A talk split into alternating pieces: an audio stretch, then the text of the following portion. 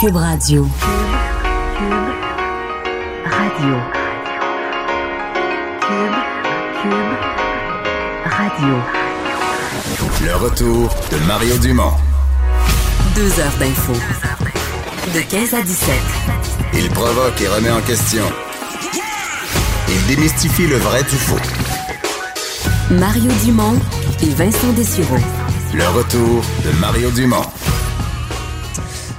On est vendredi. Euh, Je vous rappelle que Mario est toujours absent. euh, sera de retour euh, lundi. Alors, c'est moi, Vincent Dessous, avec Joanie Gontier. Salut, Joanie. Salut Vincent. Ça va bien? Ça va très bien, toi? Oui, je sais que Mario prenait une petite journée de, de congé, mais il a fait sa chronique avec du Trisac, puis il était l'invité surprise de Jonathan Trudeau ce midi. C'est pas tant un congé, finalement. Ben Hmm? non. Puis en fait, je comprends que la seule émission qui a le boycotté, c'est sa la- propre émission. Exact, Parce exact. qu'il il sera pas là pour vrai, là, mais il sera là lundi. Mais j'ai envie de te dire félicitations pour ta première semaine officielle. Merci. Dans, ce- dans la saison régulière, première semaine des têtes enflées. Ça a été très le fun. Quel regard portes-tu sur cette Sur première ça, ouais, je semaine? pense que euh, ça, ça- non, ça a très bien été. On se disait, il va y avoir beaucoup de rodage à faire. Finalement, euh, pas tant que ça. Euh, c'est sûr que le show évolue quand même d'émission en émission. Là, entre le show de lundi et celui de, d'aujourd'hui, déjà, il y a plein de choses qui vont s'être placées. Mais euh, c'est vraiment, vraiment le fun à faire. là. Je pense que tout le monde est content. Puis ceux qui l'ont pas essayé encore, à 17h, ça se réécoute de toute façon sur l'application Mhm. Cube Radio. C'est ça la beauté de l'affaire. Mais c'est, euh, j'ai des, gens, des gars et, des, et une fille qui sont très divertissants. là. Oui, et pour l'avoir écouté plusieurs fois, c'est excellent, très divertissant, très drôle aussi. Puis le fait de finir avec Mario, puis de tout de suite embarquer, animer les têtes, les têtes enflées, est-ce que tu trouves ça rushant un peu ou Non, ça va? non. Ben, t'es, dans, t'es dedans, là. C'est ça. T'es dedans. J'ai fait longtemps des shows de 4 heures, alors euh, deux shows qui finalement Un trois trois heures. c'est pas si pire. Parfait. L'énergie est, est- est encore là. Euh, vous dire, euh, là où l'énergie est moins, c'est au marché boursier. Je voyais du coin de l'œil que euh, c'est une journée assez difficile. Encore une fois, on en enligne quelques-unes, là, mais je vois que le Dow Jones perdait plus que plus de 2% dans des situations. Puis Je vois les, les nouveaux tarifs aujourd'hui qui tombaient euh, envers des produits américains, près de 70 milliards. Euh, alors, c'est euh, c'est ce qui a ébranlé un petit peu les marchés aujourd'hui. Alors, pour ceux qui, veulent, disons, vos REER et compagnie, allez pas les voir euh, aujourd'hui peut-être. L'autre nouvelle d'importance, c'est la fermeture du super manège à la ronde. Euh, pour ceux qui... euh, mais c'est vrai que ça m'a quand même fait quelque chose parce que le super manège, je me souviens même pas à quelle année ça a été construit, mais moi, quand la première fois que je suis allé à la ronde, c'était encore hot, là, le super manège. Quoique c'était déjà un peu magané, là. Pense qu'ils ont étiré la sauce. Oui, surtout, il y a, il y a- été après été, il y a plein de manèges qui sont fermés une journée sur deux là, à peu- Oui, pour, pour cause de, de problèmes de bris. Tu sais, à un moment donné, moi, j'avais vu, j'avais vu plein de vidéos de, de wagons qui, qui, qui, qui décrochaient, oui, qui s'envolaient. Puis ça m'a comme donné une, une peur face au manège à la ronde parce qu'il y en a toujours qui sont en réparation. Fait que je me suis dit, moi, je vais mettre Mais les freins à la ronde, c'est parce qu'on les répare justement. Peut-être qu'ils s'envolent pas. C'est peut-être une bonne nouvelle. Parce que, sauf que pour l'histoire, ben, j'ai le, euh, à côté, c'est le boomerang. Puis le boomerang, dans ma tête, est plus, euh, tu sais, quand je venais, j'arrivais de Québec, là, en 4 jours, puis qu'on allait là, c'était le boomerang, la grosse affaire. Et euh, moins le super manège, mais pour certains, ça va, ça va être leur probablement leur premier gros manège euh, ou le premier je pense qu'il faisait un looping c'était le premier là. mais euh, quand même un, un manège assez mémorable pour certains qui va être enlevé pour laisser place à quelque chose de neuf puis je pense que ça va faire du bien Mais pourquoi est-ce que le fameux monstre, immense structure en petit bois, pourquoi Oui. est-ce que ça, ça toffe? Puis le, le- le super manège qui a l'air d'être fait en titane, métal, je sais pas trop c'est quoi le matériau, lui, c'est terminé. Tu me semble Ouais, ben, que ah, ben le, le monstre, ça me stresse plus qu'un gros manège Ben, en en métal. je pense qu'on entretient beaucoup plus le monstre parce que, veux, veux pas, les montagnes russes en bois, ça a quand même quelque chose, ça a une valeur Ouais. que les autres ont pas. Puis il y a des gens qui courent juste après ça, là, les vraies montagnes russes classiques en bois, qui ont leur charme. C'est sûr que ça brasse, euh, ça brasse, mais le super manège, il brasse aussi. D'ailleurs, on remarque, je, je me demandais, je suis allé à la ronde. euh, l'an dernier ou il y a deux ans, puis je me rends compte, je me dis, soit c'est parce que je deviens vieux, puis là, tout me donne mal à la tête, là, Ouais. ou les manèges, ils brassent plus qu'ils brassaient. Euh, je, pense que les anciens, avec gel, dégel, gel, dégel, à moment donné, la tête fait juste te, te cogner ces deux coussins. Puis là, tu fais juste arriver, puis t'es complètement sonné. Évidemment, les plus récents, je pense au euh, le Goliath, qui est Ouais. super agréable, que tu peux faire 15 fois en, en ligne, mais les plus vieux, là, dont ça, super manège, boomerang, euh, et là où on a acheté peut-être des versions, euh, des fois des compagnies moins chères, ceux-là, tu le sens là, que ça. C'est chambranlant un peu, Ouais, puis c'est ouais, pas, ouais. c'est- c'est pas tout à fait bien pensé nécessairement. Mais ton cerveau comme une canne de peinture Eh. là, que tu envoies mixer. Là, Brrr. ça, c'est plus, c'est plus dur. Mais il y a aussi que tu vieillis, puis à un moment donné, euh, ça, c'est ça. Tu moi, as besoin de t'asseoir. La fois où j'ai fait la toupie, l'espèce de, de, de, de secoupe, euh, volante? volante, où là, tu colles au mur tellement que ça va vite. Hey, tu- je veux dire, c'est un festivomi là, là-dedans et en Ouais. sortant de là. là Mais c'est le fun, euh, un petit ça- peu de G. Ouais, et bah, bah, Comme ouais. ça. Bon, alors, sachez-le, euh, je pense que c'est aujourd'hui que ça se termine pour euh, ceux qui seront euh, à, la, à la ronde, mais au moins, il y aura du neuf l'an prochain. Puis ce sera intéressant de voir ça rapidement dans, dans l'actualité. On surveille bien un point de presse à Québec euh, en cours présentement. Du moins, c'est ce qui était prévu à 14h30. Euh, J'ai pas pu voir encore les images concernant le pont de Québec. Euh, dossier quand même très important. Les informations qu'on avait euh, plus tôt aujourd'hui de, Radio-Canada, c'est que ce qu'on va annoncer, c'est l'intérêt pour le gouvernement fédéral d'acheter le pont de Québec au CN. On sait que le pont est dans un état lamentable, de sorte que ça coûterait à peu près 600 millions de dollars pour le, le restaurer. Une facture qui est immense. Alors, on achèterait, du moins, c'est ce qui, sera tenté.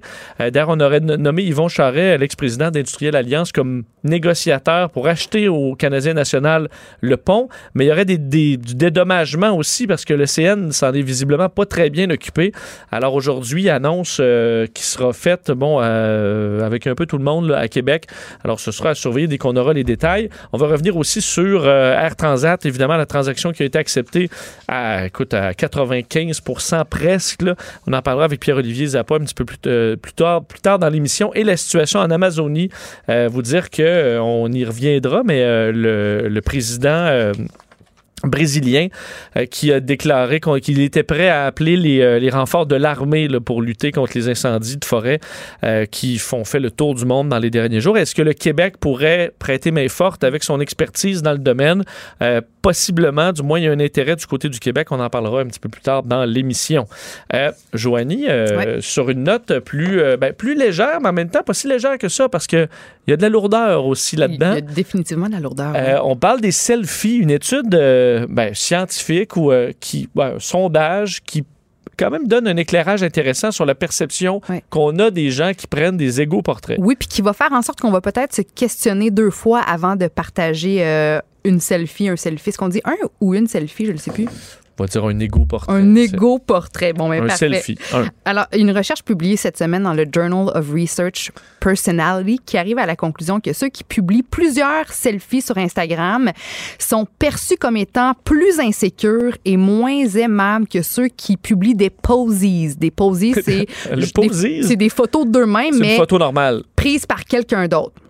OK, on va trouver un nom à ça. Un- Pas juste une photo normale. Une, une photo normale, oui, mais c'est ça, une photo. Une mais une photo normale te mettant en vedette. Tu comprends? Ah, je comprends. Donc, il y a quelqu'un qui se prend soi-même en photo, en une selfie, puis t'as une photo de toi, mais qui a été prise par, par quelqu'un d'autre. Ah, moi, j'appelle ça une chum, photo mettons. de toi. là. Une photo de toi, c'est ça. Mais, OK, je comprends. Tu comprends? Puis même Oui. si les, le contenu des deux comptes Instagram se ressemble et que dans les deux cas, les détenteurs des comptes Instagram se mettent en vedette, celui qui aura été photographié par quelqu'un d'autre serait perçu comme étant quelqu'un ayant une meilleure une meilleure estime de soi, comme étant une personne plus aventurière et moins seule, une personne plus extrovertie sur laquelle on peut compter et quelqu'un qui aurait un plus grand potentiel de connaître le succès et d'être un meilleur ami. Tu comprends? Donc, bon. deux comptes Instagram similaires où les deux Instagrammeurs se mettent de façon assez similaire en vedette, mais la personne qui se prend plus en selfie est vue comme quelqu'un d'insécure et pas aimable, puis l'autre est vue comme un héros de la société. Je la comprends. limite, là. Tu On est les deux à la plage, je me prends selfie à la plage,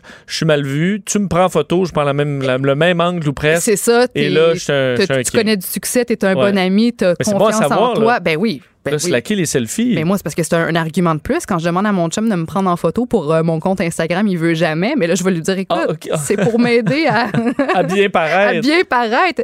Exactement. Puis pour arriver à cette conclusion-là, les chercheurs ont demandé à 119 étudiants d'une université, à- d'une université américaine de scruter les photos Instagram de 30 personnes qu'ils ne connaissaient pas pour par la suite évaluer, par exemple, à quel degré chaque Instagrammeur semblait centré sur lui-même, confiant ou, euh, prospère.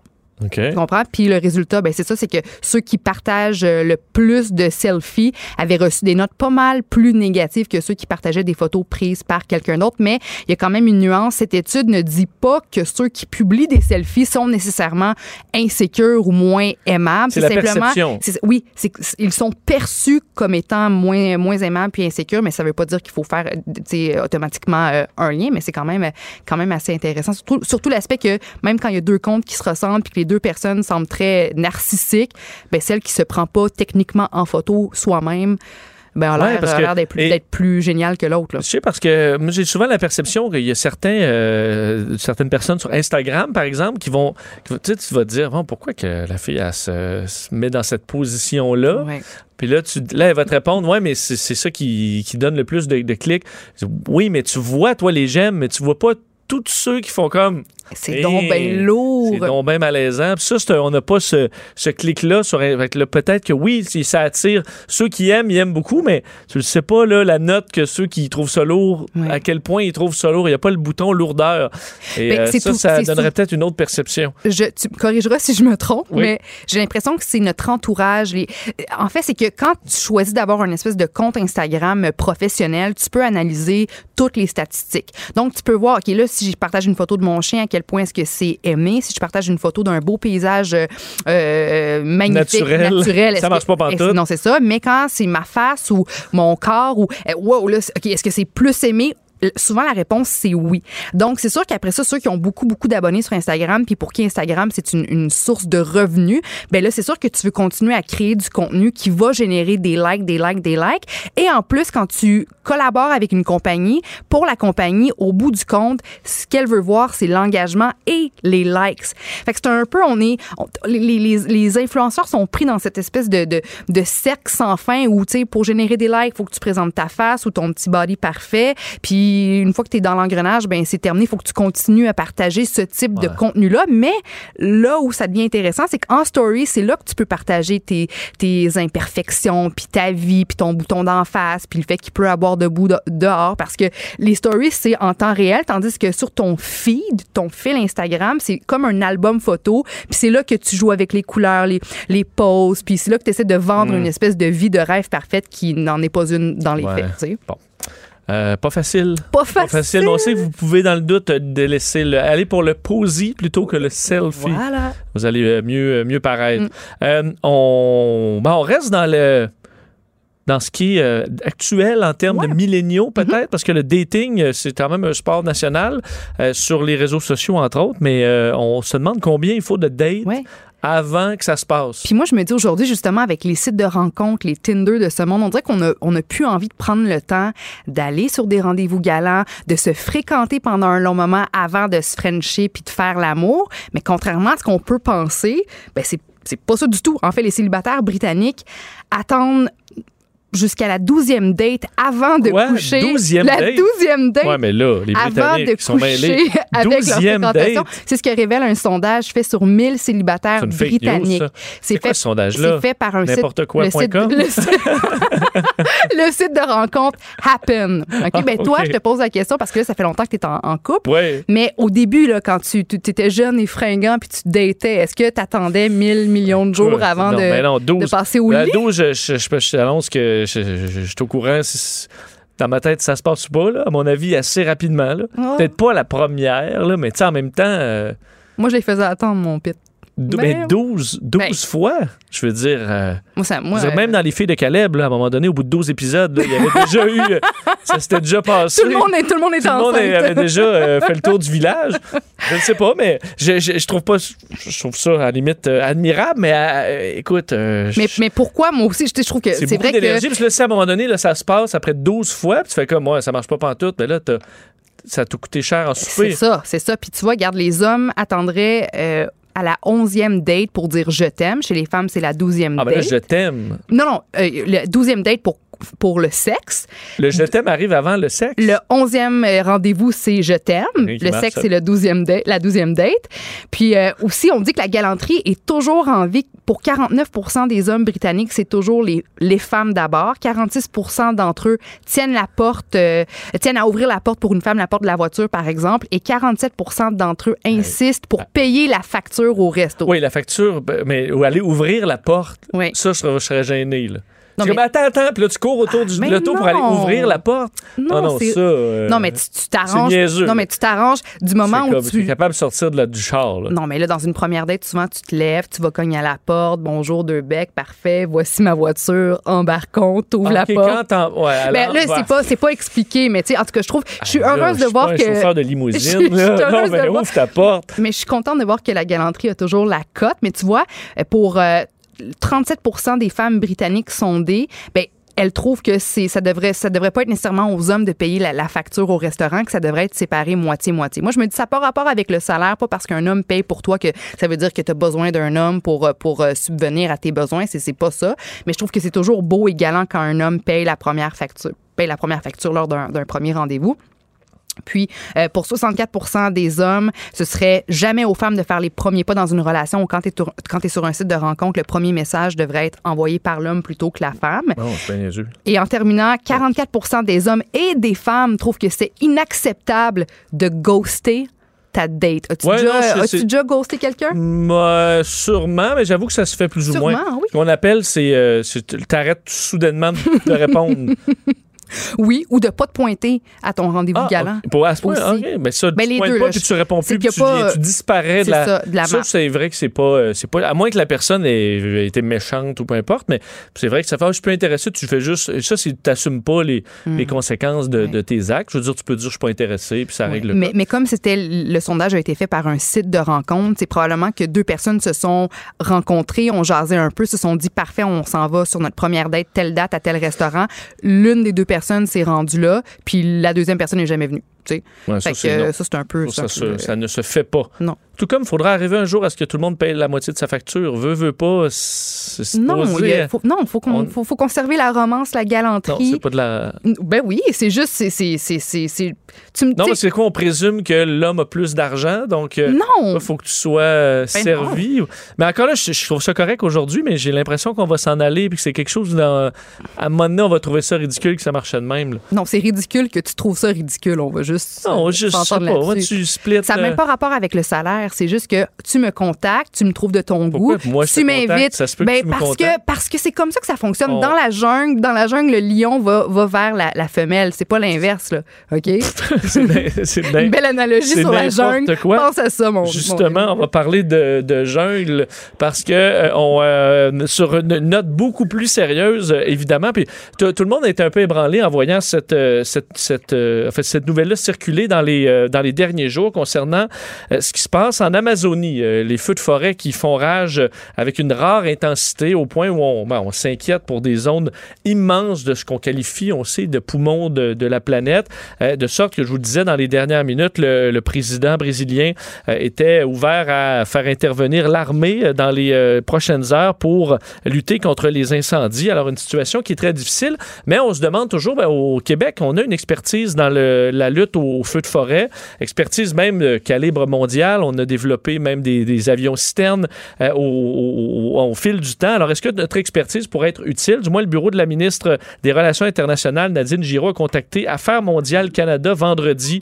dans le but de signaler l'intérêt du gouvernement du Québec dans la coordination d'une aide éventuelle du Canada auprès du Brésil. Et le Parti québécois euh, a justement euh, bon, euh, souligné euh, ce matin que la province possède une grande expertise dans le domaine et que bon, c'est impératif qu'on y participe ou du moins qu'on propose notre aide. Pour en parler, on rejoint le porte-parole en matière de forêt, député péquiste de Bonaventure, Sylvain Roy. Monsieur Roy, bonjour. Bonjour. Euh, donc, qu'est-ce qu'on sait de. Est-ce que c'est possible pour, euh, pour, pour le Québec d'offrir son aide dans ce qui est la, la lutte aux feux de forêt présentement en Amazonie? Ben, écoutez, le gouvernement du Québec est intervenu en Europe, au Portugal. Nous sommes intervenus aussi en Amérique du Sud, en Argentine. Actuellement, nous avons des ententes avec la Californie. Euh, nous sommes intervenus aux États-Unis euh, de manière régulière. Donc, euh, notre expertise au niveau mondial est reconnue. Nous sommes parmi les meilleurs au monde dans la lutte euh, contre les incendies de forêt et notre expertise a été réquisitionnée à de nombreuses reprises. Donc, euh, pourquoi pas euh, aller en avant des choses et, et via notre bureau euh, de Sao Paulo euh, au Brésil, offrir notre aide au gouvernement brésilien pour euh, soutenir euh, le combat qui, qui, qui, qui devra s'amorcer sous peu. Parce qu'on comprend que la, la- la norme veut que ce soit qu'on doit attendre, euh, qu'on nous le demande, en fait. J'ai l'impression qu'on attend que les Brésiliens fassent appel à nous, ce qui n'a pas été fait encore. Ben, à ma connaissance, ça n'a pas été fait, mais on peut quand même, euh, les- en, en- en faisant attention aux susceptibilités de, de, de, de négociation euh, et de souveraineté nationale, parce que là, bon, il y, a, y a toutes sortes de choses qui se disent, là, mais il y a un élément qu'il faut retenir. Le gouvernement euh, brésilien a bien dit qu'il n'avait pas les moyens euh, de combattre euh, à lui seul les feux de forêt. Donc, ça, ça veut dire quelque chose. C'est presque dire en ce que vous pouvez vous manifester pour venir nous aider. Et si le gouvernement du Québec pourrait, pouvait prendre le leadership dans son offre, ben, les autres pays euh, auraient peut-être intérêt à le faire aussi. Donc, je comprends que votre idée, c'est qu'on c'est qu'on paie quand même les frais. Je suppose qu'en va en Californie, euh, c'est les Californiens qui paient, euh, qui paient la facture. Ouais. Là, ce serait assumé par le gouvernement du Québec. Ben, écoutez, là, on est dans des considérations financières. C'est sûr que euh, il y aurait une part probablement de- de- des sous qui seraient déboursés par le gouvernement, mais là, il faut comprendre que c'est un enjeu de nature mondiale. Et euh, sans faire le philosophe euh, de manière outrancière, euh, la seule place où on a pour vivre, là, nous, les êtres humains, là, c'est la Terre. Et actuellement, ces feux-là mettent en danger euh, nos écosystèmes euh, globalement, parce qu'on parle de réchauffement, on parle de, de, de, de, de, fumées qui peuvent euh, avoir des dommages, etc., etc. Je n'entrerai pas dans le détail, là, je suis pas biologiste, mais je sais très bien que c'est une catastrophe sans précédent et que c'est une solidarité internationale qui doit être déployée à ce niveau-là. Évidemment, euh, sou- souvent, les, euh, la, la, la feu va se rendre en période où ici, où c'est très tranquille, en période hivernale ou, ou autre. Est-ce que pour l'au- l'automne qui approche, c'est quand même une période où on peut se permettre de laisser de l'effectif à l'extérieur du, euh, du pays ou au contraire, la feu va dire, ouais, nous, on ne sait pas, il peut y arriver nous ont un moment de sécheresse où les feux pourraient, pourraient arriver chez nous et ils ont besoin de leur effectif ou au contraire, c'est une période plus Ouais, tranquille? écoutez, actuellement, les indices sont bas. Euh, le déploiement de notre flotte euh, peut se faire rapidement. Mais écoutez, là, je peux pas, je suis pas dans les bottines euh, des gens de la feu. Par contre, si on nous sommes intervenus au niveau mondial à de nombreuses reprises, ben, il va y avoir euh, une capacité opérationnelle à se faire. Et, et, et c'est sûr que là, vous levez un autre enjeu, euh, et c'est peu ou pas connu, mais on a une épidémie de tordeuses d'épinettes au Québec. Et il y a des parties de forêt qui sont vraiment attaquées, et ce sont des endroits extrêmement dangereux pour des feux de forêt. Ça, on n'en parle pas là, mais il en demeure pas moins qu'il faut faire attention à ça. Sans, enlever notre couverture à nous, mais je pense que au niveau technique, au niveau opérationnel, au niveau euh, des stratégies de combat, ben, on a quand même une expertise qui peut être déployée là-bas. Et euh, je comprends qu'au niveau du, gouvernement euh, caquiste, on est, très ouvert puisqu'on on, est prêt à répondre si le Brésil le, demande. Donc ça, vous allez les appuyer si, si l'opération a lieu?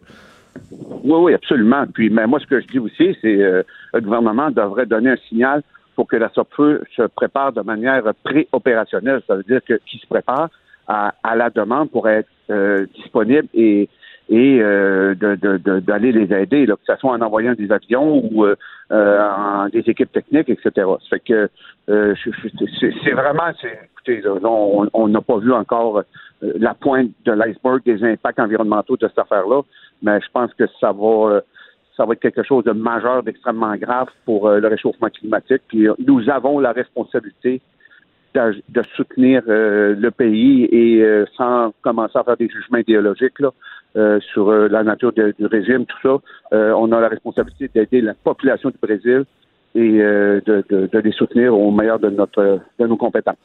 Mais c'est intéressant. À mon avis, euh, la population serait aussi, euh, verrait peut-être pas de problème à ce qu'on puisse euh, bon, euh, faire utiliser notre, notre expertise là-bas. On va surveiller le dossier. Monsieur Roy, merci beaucoup.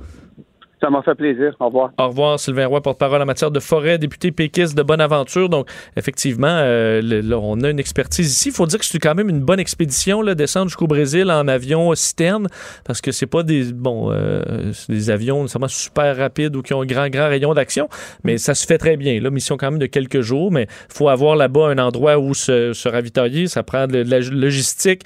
Évidemment, l'espace aérien, euh, c'est quand même assez complexe. À mon avis, c'est pas aussi facile. C'est pourquoi on n'est pas déjà là en train de Oui. d'arroser les flammes. Mais je suis contente qu'on en parle. Euh, tu sais, je veux dire, ça produit 20% de notre oxygène. Enfin, on en parle parce que quand on pense à euh, Notre-Dame de Paris, là, je veux pas on Tu rembarques ça, là, je veux pas, non, sur les non, mais parce sociaux. que il y a eu des, il y a eu, oui, oui, parce que j'ai remarqué ça, moi, ce que, ce qui, Ouais, mais la, une sur réseaux cathédrale, ça repousse pas, là. Non, Alors mais des non, mais il y avait oui. des fonds, il y avait de l'argent, il y avait des, des millionnaires, voire des milliardaires. On en parlait, on en parlait. Puis là, c'est on, on, est, on parle constamment chaque semaine de, de réchauffement climatique, d'enjeux environnementaux. Il y a ça qui se passe. Et là, deux semaines plus tard, on commence à en parler. Ça veut dire que normalement, je comprends que là, dans des cas comme ça, ce qu'on explique, c'est qu'il y a des zones qui vont pas nécessairement repousser en, euh, en jungle ou ça va repousser davantage en broussaille ou une zone qui est donc euh, qui est euh, biologiquement euh, moins intéressant. Mais en général, je veux dire, les, les forêts, ça fait partie du cycle des forêts. Là, de, à un moment donné, il y a des feux de forêt, puis Ça ça, se régénère, repousse, ça, ça c'est se régénère. Une cathédrale qui est, qui est là depuis 2000 ans, ça ça repousse pas, admettons, quand t'attends. Là. Non. Bon, je comprends. Alors, mais là, ça semble effectivement être un cas d'une rare gravité où il faut intervenir comme on intervient ici dans, dans, dans plusieurs cas. Mais euh, est-ce que nous, avant de dire on envoie toute notre flotte là-bas, il faut, faut qu'on ait une assurance qu'il y a une utilité? Il faut aussi avoir des points d'eau euh, un peu partout. Ici, on a des lacs partout là, où les, euh, les avions citernes peuvent aller, euh, aller, aller chercher leur eau. Là-bas, tu peux pas juste arriver avec 10 avions. On voit ce que vous nous voulez, les Brésiliens. Il y a Mais une grosse planification. c'est ça, une logistique quand même très compliquée. Tu veux pas non plus, disons, interférer avec les opérations en cours. Mais c'est vrai que si le Brésil dit nous, on n'a plus les moyens, euh, ça va mal, puis nous, on est prêt à aller aider, puis ils en ont besoin, ben, allez-y, tant mieux. On a effectivement des équipes assez euh, extraordinaires pour avoir déjà vu ça de près parce que j'avais été évacué euh, à la pêche parce que la montagne était en feu. J'ai vu la feu agir, puis c'est- c'est un déploiement qui est incroyable, vraiment, vraiment spectaculaire. Ils font tout un travail, eux, dans, les, dans des cas comme ça. Non seulement les pilotes et tout ça, mais les, les, les gars et filles sur le Sur terrain. terrain.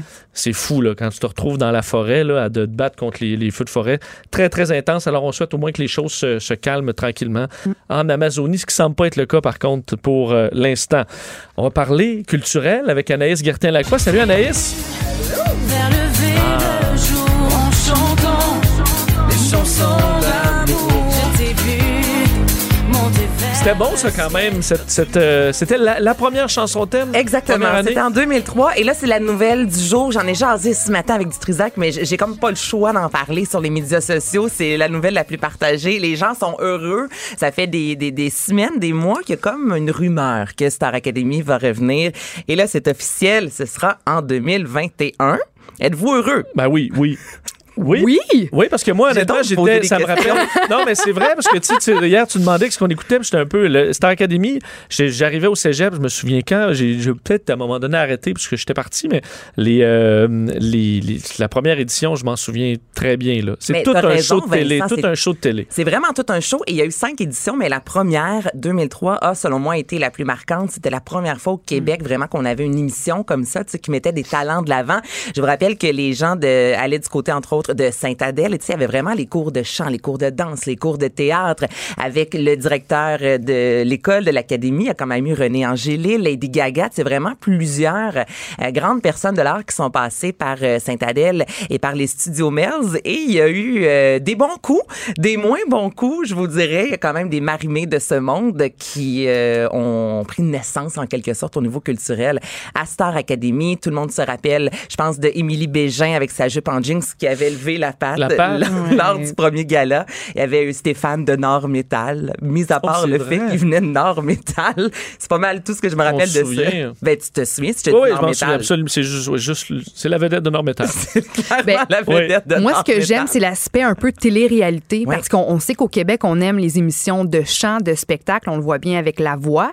Puis là, maintenant, d'avoir aussi cet aspect-là de, on peut les suivre, ces, ces participants-là, dans leur, dans leur maison, ensemble, quelles seront leurs interactions, les conseils qu'ils vont recevoir. Moi, c'est ça l'aspect qui, m- qui m'intéresse le plus, parce que j'aime ça, les téléréalités, puis je m'en cache pas.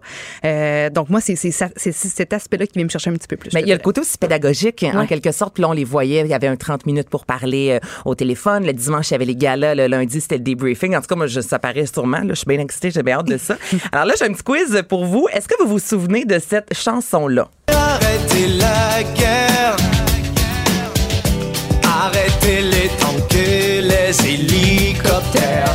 Vous la chantez? Ben, j'ai travaillé, j'ai fait, j'ai fait de la radio musicale, là, fait que c'est sûr que les, les chansons francophones du genre, euh, j'y connais. Ça a joué. Mais qui chantait ça? Et là, par Ah, contre. mais euh, tout- je suis certaine que tous ceux et celles qui écoutent ont fait Je vais arrêter. Oui, On la c'est connaît. comme un petit verre d'oreille un petit peu, mais Jean-François Bastien, ça vous dit quelque chose? basse. je je l'ai un peu perdu de, de ma mémoire. OK, mais tu te rappelles les paroles. Donc, c'était Je vais changer le monde avec une chanson. OK, une autre. Dis-moi que ça continue. Je le sais, je le sais, je le sais. Je peux le dire? Oui. Annie Villeneuve. C'est quoi le titre? C'est euh, euh, toujours là. Non. Mais t'as une bonne réponse. la première phrase que, Yeah. que t'as entendue. Pas compliqué avec moi les devinettes. Quand tout sera fini. Donc, évidemment, c'est euh, Annie Villeneuve. On se rappelle que les deux jumelles, Annie Ouais. et Suzy. Une des vas-y, plus vas-y. belles Mais tu voix sais, des fois, Anna. Anna, dans les titres, il y a comme le titre, mais entre parenthèses, il y a le deuxième titre. C'était Ouais. probablement entre parenthèses toujours là. C'est évidemment, je que suis- je me dis. C'est vrai que c'est une des plus talentueuses qu'on a quand même découvert à Star Academy. Ben absolument, là encore une super de belle carrière. Et OK, la troisième on y va, je pense que vous allez le reconnaître. Si tu ne peux pas mordre dans la vie qui t'emporte, parce que c'est la vie qui Oui, te Fred, le routier! C'est quoi le titre? Euh... Oh, hein! Ça amène-toi chez nous. Oui. Ah, oh, Quand toi, Utiliser tu la le fais, ça technique. Joanie. Et là, je sais que Wilfred, bon, est séparé, mais est-ce que vous vous souvenez le nom de sa douce à l'époque qui allait le voir à tous les dimanches? Les beaux longs cheveux. Denise. Oh, Denise. Denise. Denise. Denise. Denise. Denise. Ah, Denise. Non, ils sont plus ensemble. Sont Mais, ensemble. mais c'est appelé Mais- comme Denise? Oui, c'est prononcé de- Denise. Denise, mais lui, avec son accent, parlait de Denise. Denise. Et c'était la blonde la plus connue d'un des candidats de Star Academy à l'époque. Alors, Denise et Star, euh, Stéphane de Nord Métal, on vous salue. Chanson de Lana Del Rey qui a euh, publié euh, aujourd'hui, en fait, une super de longue vidéo. Donc, on parle de 9 minutes avec deux chansons qui vont se retrouver sur son futur, euh, futur album Norman fucking Rockwell. Et je vous fais entendre la première, Fuck It, I Love You. Ouais, c'est- ça fait ça.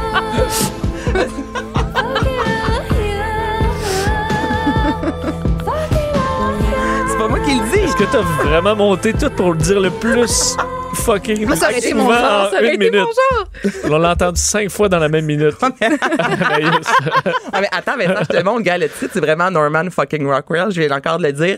Et Oui. le titre de la tune était, je vais te laisser le dire. C'est euh, Fuck It, I Love You. Voilà, OK. Bon. OK, deuxième extrait, The Greatest. Il est plate, ce titre-là.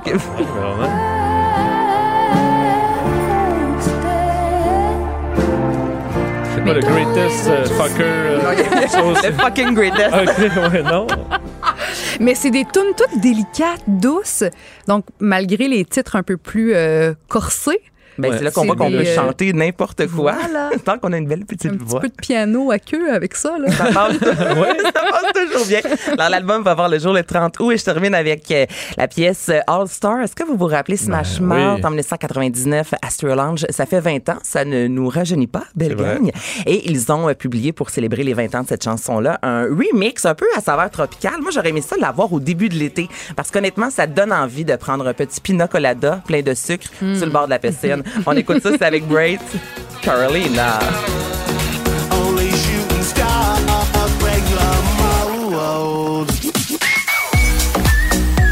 C'est très Ibiza. Wow, Beach ouais. C'est- ça. Ça va me prendre une deuxième écoute. Il manque juste Louis Fonzi là-dedans ou Pitbull pour faire un. Un gros hit, ouais. C'est pas si. Il y a- Mais c'est très été euh, The Summer's Magic, Ouais, là, ouais. je te dirais. Là. Mais la version euh, originale est- me parle plus. Ben, moi Ouais. aussi. Hein? Hein?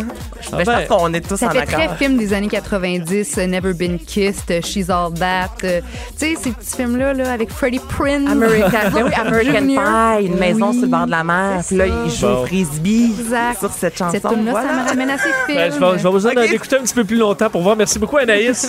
À lundi.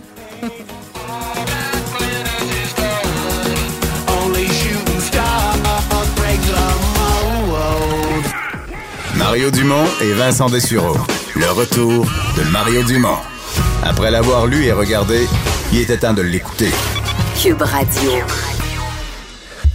Euh, on surveillait aujourd'hui, puis c'est un des plus gros dossiers. Euh, évidemment, Air Transat, euh, sujet qui a fait beaucoup jaser dans les derniers jours, euh, bien évidemment depuis quelques semaines maintenant, mais particulièrement à l'approche de cette réunion des actionnaires où on allait décider si oui ou non on approuve la, la proposition d'Air Canada. Et finalement, ben, c'est vraiment sans équivoque la, la décision. Et il a couvert ce dossier-là toute la journée. Pierre-Olivier Zappa pour TVA Nouvelles et LCN. Bonjour Pierre-Olivier. Bonjour Vincent. Ça va bien? Numéro un. Bon, grosse journée, évidemment, pour, les, pour, les, pour les actionnaires. Et finalement, ils ont parlé presque, presque d'une seule voix. 94% des voix euh, en faveur de cette transaction avec Air Canada.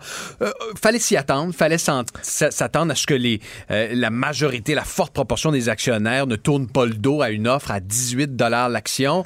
Euh, et vous allez comprendre assez facilement si je vous dis qu'il y a quelques mois, 7-8 mois, vous aviez 1000 actions d'Air Canada, ça valait 5000 dans votre portefeuille. Dans quelques semaines, ça en vaudra 18 000. Euh, C'est Wow, une ouais. prime très intéressante autant pour les petits investisseurs que les gros joueurs comme on peut penser à la Caisse de dépôt ou le Fonds de solidarité FTQ. Mais est-ce qu'on peut se dire que euh, si on est Air Canada, est-ce qu'on a mis trop d'argent rendu là? Ça a passé peut-être quasiment trop facilement? Ben, écoute, euh, la, la question peut se poser. Je pense, moi, qu'en bonifiant son offre, Air Canada voulait damer le pion à la concurrence. Euh, ça, le bruit courait dans le milieu des affaires que WestJet, qu'Air France étaient intéressés à faire l'acquisition de Transat. À 13 l'action, le L'actionnaire principal, la firme Letco Brosso, avait dit non, nous, on n'approuvera pas ce deal-là. Donc, Air Canada a senti la pression. Il y avait l'homme d'affaires Vincent Chiara qui, de son côté, voulait en offrir 14 l'action. Donc, plus, un dollar de plus l'action que Air Canada. On lui damait le pion vraiment. Un peu Là, comme au poker où on on, fait le là, on raise beaucoup, beaucoup, puis là, tout le monde se couche. C'est un peu ce qui est arrivé. C'est un peu ce qui est arrivé. Ça satisfait une forte proportion des actionnaires. Maintenant, il y a bien des questions qui vont se poser à la fois pour les consommateurs et euh, pour Bon. l'avenir de Transat. C'est ça, parce qu'évidemment, l'actionnaire, tu l'as dit, a fait une, fait une bonne affaire aujourd'hui, mais a- ça règle aucunement toutes les questions qui ont été soulevées dans les derniers jours sur euh, la concurrence, sur euh, les, les- les jobs ici à Montréal. Est-ce que là-dessus, on a voulu être rassurant aujourd'hui? Euh, le PDG de Transat, Jean-Marc Eustache, a voulu aujourd'hui lancer un signal positif en disant l'industrie se porte bien, c'est une industrie en consolidation, les gens voyagent de plus en plus. S'il n'y a pas de concurrence entre Transat et Air Canada, ça va pas empêcher d'autres joueurs de l'international de venir ici chez nous pour concurrencer nos joueurs. Euh, reste que la vérité, c'est qu'il n'y a aucun engagement légal de la part d'Air Canada, soit de maintenir son siège social à Montréal, soit de maintenir les 5000 employés de Transat en poste. Tu sais, en dépensant 18 l'action, tu me posais la question, Vincent, est-ce que c'est trop cher payé? Ben, Air Canada va vouloir rentrer dans son argent au fil des prochaines semaines et des, prochains, des prochaines années. Donc, quand tu t'arrives, puis dans, t'as un VP ressources humaines chez Air Transat, un VP chez ressources humaines chez Air Canada, est-ce que tu as besoin vraiment de deux VP? T'en as un qui entretient tel type d'avion chez un, chez l'autre. Il faudra s'attendre à, ce que la synergie espérée par Air Canada vienne à, coûter des emplois et on ne sait pas où on va être dans cinq ans. C'est ça la vérité. Parce qu'on en a vu dans des fusions dire inquiétez-vous pas, des, des discours très rassurants au départ, mais évidemment, ça dure pas euh, dans le temps. C'est parce que dans cinq ans, euh, qui sait où on, où on en sera? Euh, Air Canada a beau dire on va maintenir la marque Transat, on va maintenir le siège social dans un communiqué de presse. Il n'y a rien qui légalement, formellement ne l'engage à le faire. Euh, c'est la procédure habituelle dans ce type de transaction-là, mais je te cacherai pas qu'il y a des employés de Transat qui sont assez nerveux aujourd'hui. Est-ce que quand même au niveau Air, Air Canada, je me dis, bon, Air Transat a quand même euh, une bonne réputation au Québec, peut-être même mieux qu'Air Canada Ouais. pour, pour plusieurs voyageurs. Donc de garder cette marque-là en vie, il y a quand même un, un intérêt qui, qui doit être présent. Air Canada aujourd'hui vient de tuer un de ses concurrents principaux, de le et de, de l'avaler carrément. Donc là, tu élimines un compétiteur, tu profites de son expertise, de sa marque, de la confiance établie par Transat et les consommateurs. Euh, ça a du bon et la preuve, c'est que l'action de Air Canada n'a pas euh, du tout euh, fléchi au cours des, des dernières semaines, comme on peut le voir là, habituellement dans ce type de transaction-là. Alors, ça semble être des deux côtés, les actionnaires semblent contents parce que leur portefeuille va, va mieux se porter au cours des prochaines semaines. Et, et que dire du portefeuille du PDG Jean-Marc Eustache? Oui, hein, qui, est bien, qui- qui était bien garni, mais là, il en a liquidé quelques. Écoute, Jean-Marc Eustache, le PDG de Transat, va toucher en quittant euh, son poste de PDG de Transat, tiens-toi bien, 29 millions de dollars. Donc, on a 10 millions de dollars en régime de retraite, 5,5 en prime de départ euh, en cas de changement de contrôle, ce qui est le cas. Il va liquider ses actions et au total, donc en retraite, en prime et en actions, 29 millions de dollars.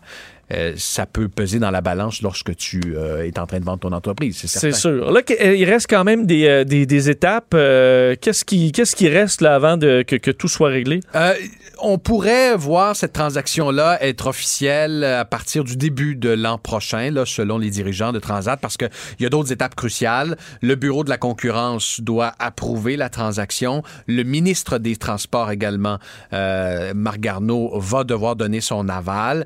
La question de fond, ben, est-ce que c'est une transaction qui euh, va dans le sens de l'intérêt public? Est-ce que c'est bon pour les consommateurs? Est-ce qu'ils vont payer plus cher? Gardons en tête qu'Air Canada Transat, ça représente 60% des vols vers l'Europe, plus de 40% des parts de marché vers le sud. Est-ce que nous allons payer nos billets d'avion plus cher lorsqu'on va aller euh, dans des destinations qui ne sont desservies actuellement euh, que par Air Canada et par Transat? On a posé la question aujourd'hui à Jean-Marc Eustache, grand patron de Transat. Il a dit, ben écoutez, je suis pas dans les souliers d'Air Canada, je peux pas vous le dire. Donc, il y aura très certainement une analyse approfondie, euh, des, des pour et des contre, et on verra, parce qu'on a vu par le passé ce type de transaction-là dérailler. Là. Oui, on a vu bon, le bloc, même sur nos zones, euh, Yves-François Blanchet avait demandé au- à Marc Garneau d'intervenir, ou du moins d'analyser euh, dans la mesure de, de son pouvoir cette transaction-là pour y voir s'il n'y a pas des, des, euh, un problème d'intérêt national. Est-ce que ça, Marc Garneau semble vraiment intéressé à s'embarquer là-dedans? La vérité, c'est que Air Transat, enfin Air Canada, est, assez bien placé politiquement. Moi, je ne peux pas croire qu'avant d'acheter Transat, ils n'ont pas tâté le pouls euh, de la classe politique, à savoir, pensez-vous que c'est un bon deal? Il y a eu des rencontres au fil des derniers mois entre Colin Ravenescu, le PDG d'Air Canada, et des hauts placés du gouvernement Trudeau. J'imagine, je ne peux pas croire que ça n'a pas fait partie des discussions. Maintenant, je pense qu'il y aura un processus sérieux d'analyse du ministère des Transports et euh, de, du Bureau de la concurrence, euh, et on verra ce que ça va donner. Est-ce que on pourrait forcer, par exemple, Air Canada à se départir d'une partie des actifs de Transat, des projets hôteliers en Amérique du Sud, par exemple? C'est une possibilité. Euh, on verra, on verra ce que ça va donner ultimement. Mais encore là, il faut garder en tête que le milieu de l'aviation, c'est un milieu qui est difficile, hein, Vincent? Oui. Le, le prix de l'essence, du carburant augmente. Là, c'est pas comme euh, euh, quand je, je vais à la pompe avec ma Mazda. Là. Euh, Non, ça, Boeing, ça en met euh, beaucoup plus. Et un on l'a vu. euh, Ça coûte cher. Parce qu'Air Canada, ça va bien, mais ça n'a pas toujours bien ça n'a été. pas toujours là. bien été et c'est ce que disait aujourd'hui Jean-Marc Eustache. Ben, écoutez, nous, on fait face à plusieurs phénomènes extérieurs. On, a de la misère à arriver parfois. Imaginez s'il y a une récession, ça va faire mal à l'entreprise. Donc, on n'avait pas trop le choix de vendre dans ce contexte-là. Et on le voit à travers le monde. C'est une industrie qui est en consolidation. Il y a beaucoup, beaucoup de, de fusions-acquisitions à l'heure où on se parle. Et on voit malheureusement quand Air Canada est seul dans un marché, on le voit entre autres dans certaines régions du, du Québec et du Canada. Quand tu as juste Air Canada qui se rend quelque part, on paye le prix. euh, Quand il y a un à près. monopole, surtout dans une industrie où c'est un consommateur qui est menotté, ben évidemment, euh, les prix ont tendance à augmenter. On verra, on verra bien à l'avenir, mais c'est une très grosse transaction euh, euh, et on le sait, ça a monopolisé les manchettes pendant plusieurs journées d'été. Et tu vas continuer de le surveiller. D'ailleurs, on écoutera tes- ton reportage ce soir à 18 TVA. Nouvelle à 18h. Pierre-Olivier Zappa, merci. Hey, d'être un plaisir passé en À studio. bientôt. Au revoir. Bye.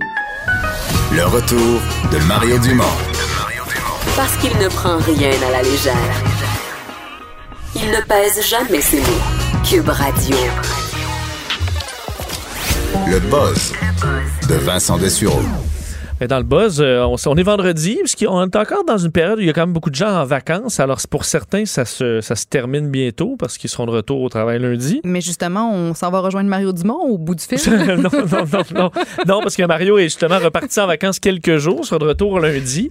Mais euh, est-ce que, t- est-ce que ça t'arrive quand tu pars, admettons, en voyage ou en vacances, Oui. puis là, tu reviens puis t'es débattu là, de retourner au travail? complètement débattu. Ben en fait, en fait pas par rapport au, au fait de retourner au travail parce qu'on moi j'adore ce que je fais dans la vie, j'aime mon travail puis c'est ça c'est pas un problème à ce niveau-là, mais c'est l'espèce de beat du voyageur qu'on se bâtit. Tu sais on a fait des voyages ensemble puis on se prend un petit mimosa le matin, un, petit- un bon Petit mimosa le déjeuner, midi, un petit mimosa le oui, soir. toujours tu sais on peut on peut faire tout ce qu'on veut en vacances, on se couche quand on a envie de se coucher, on fait tout, on mange, on boit ce qu'on veut quand on veut.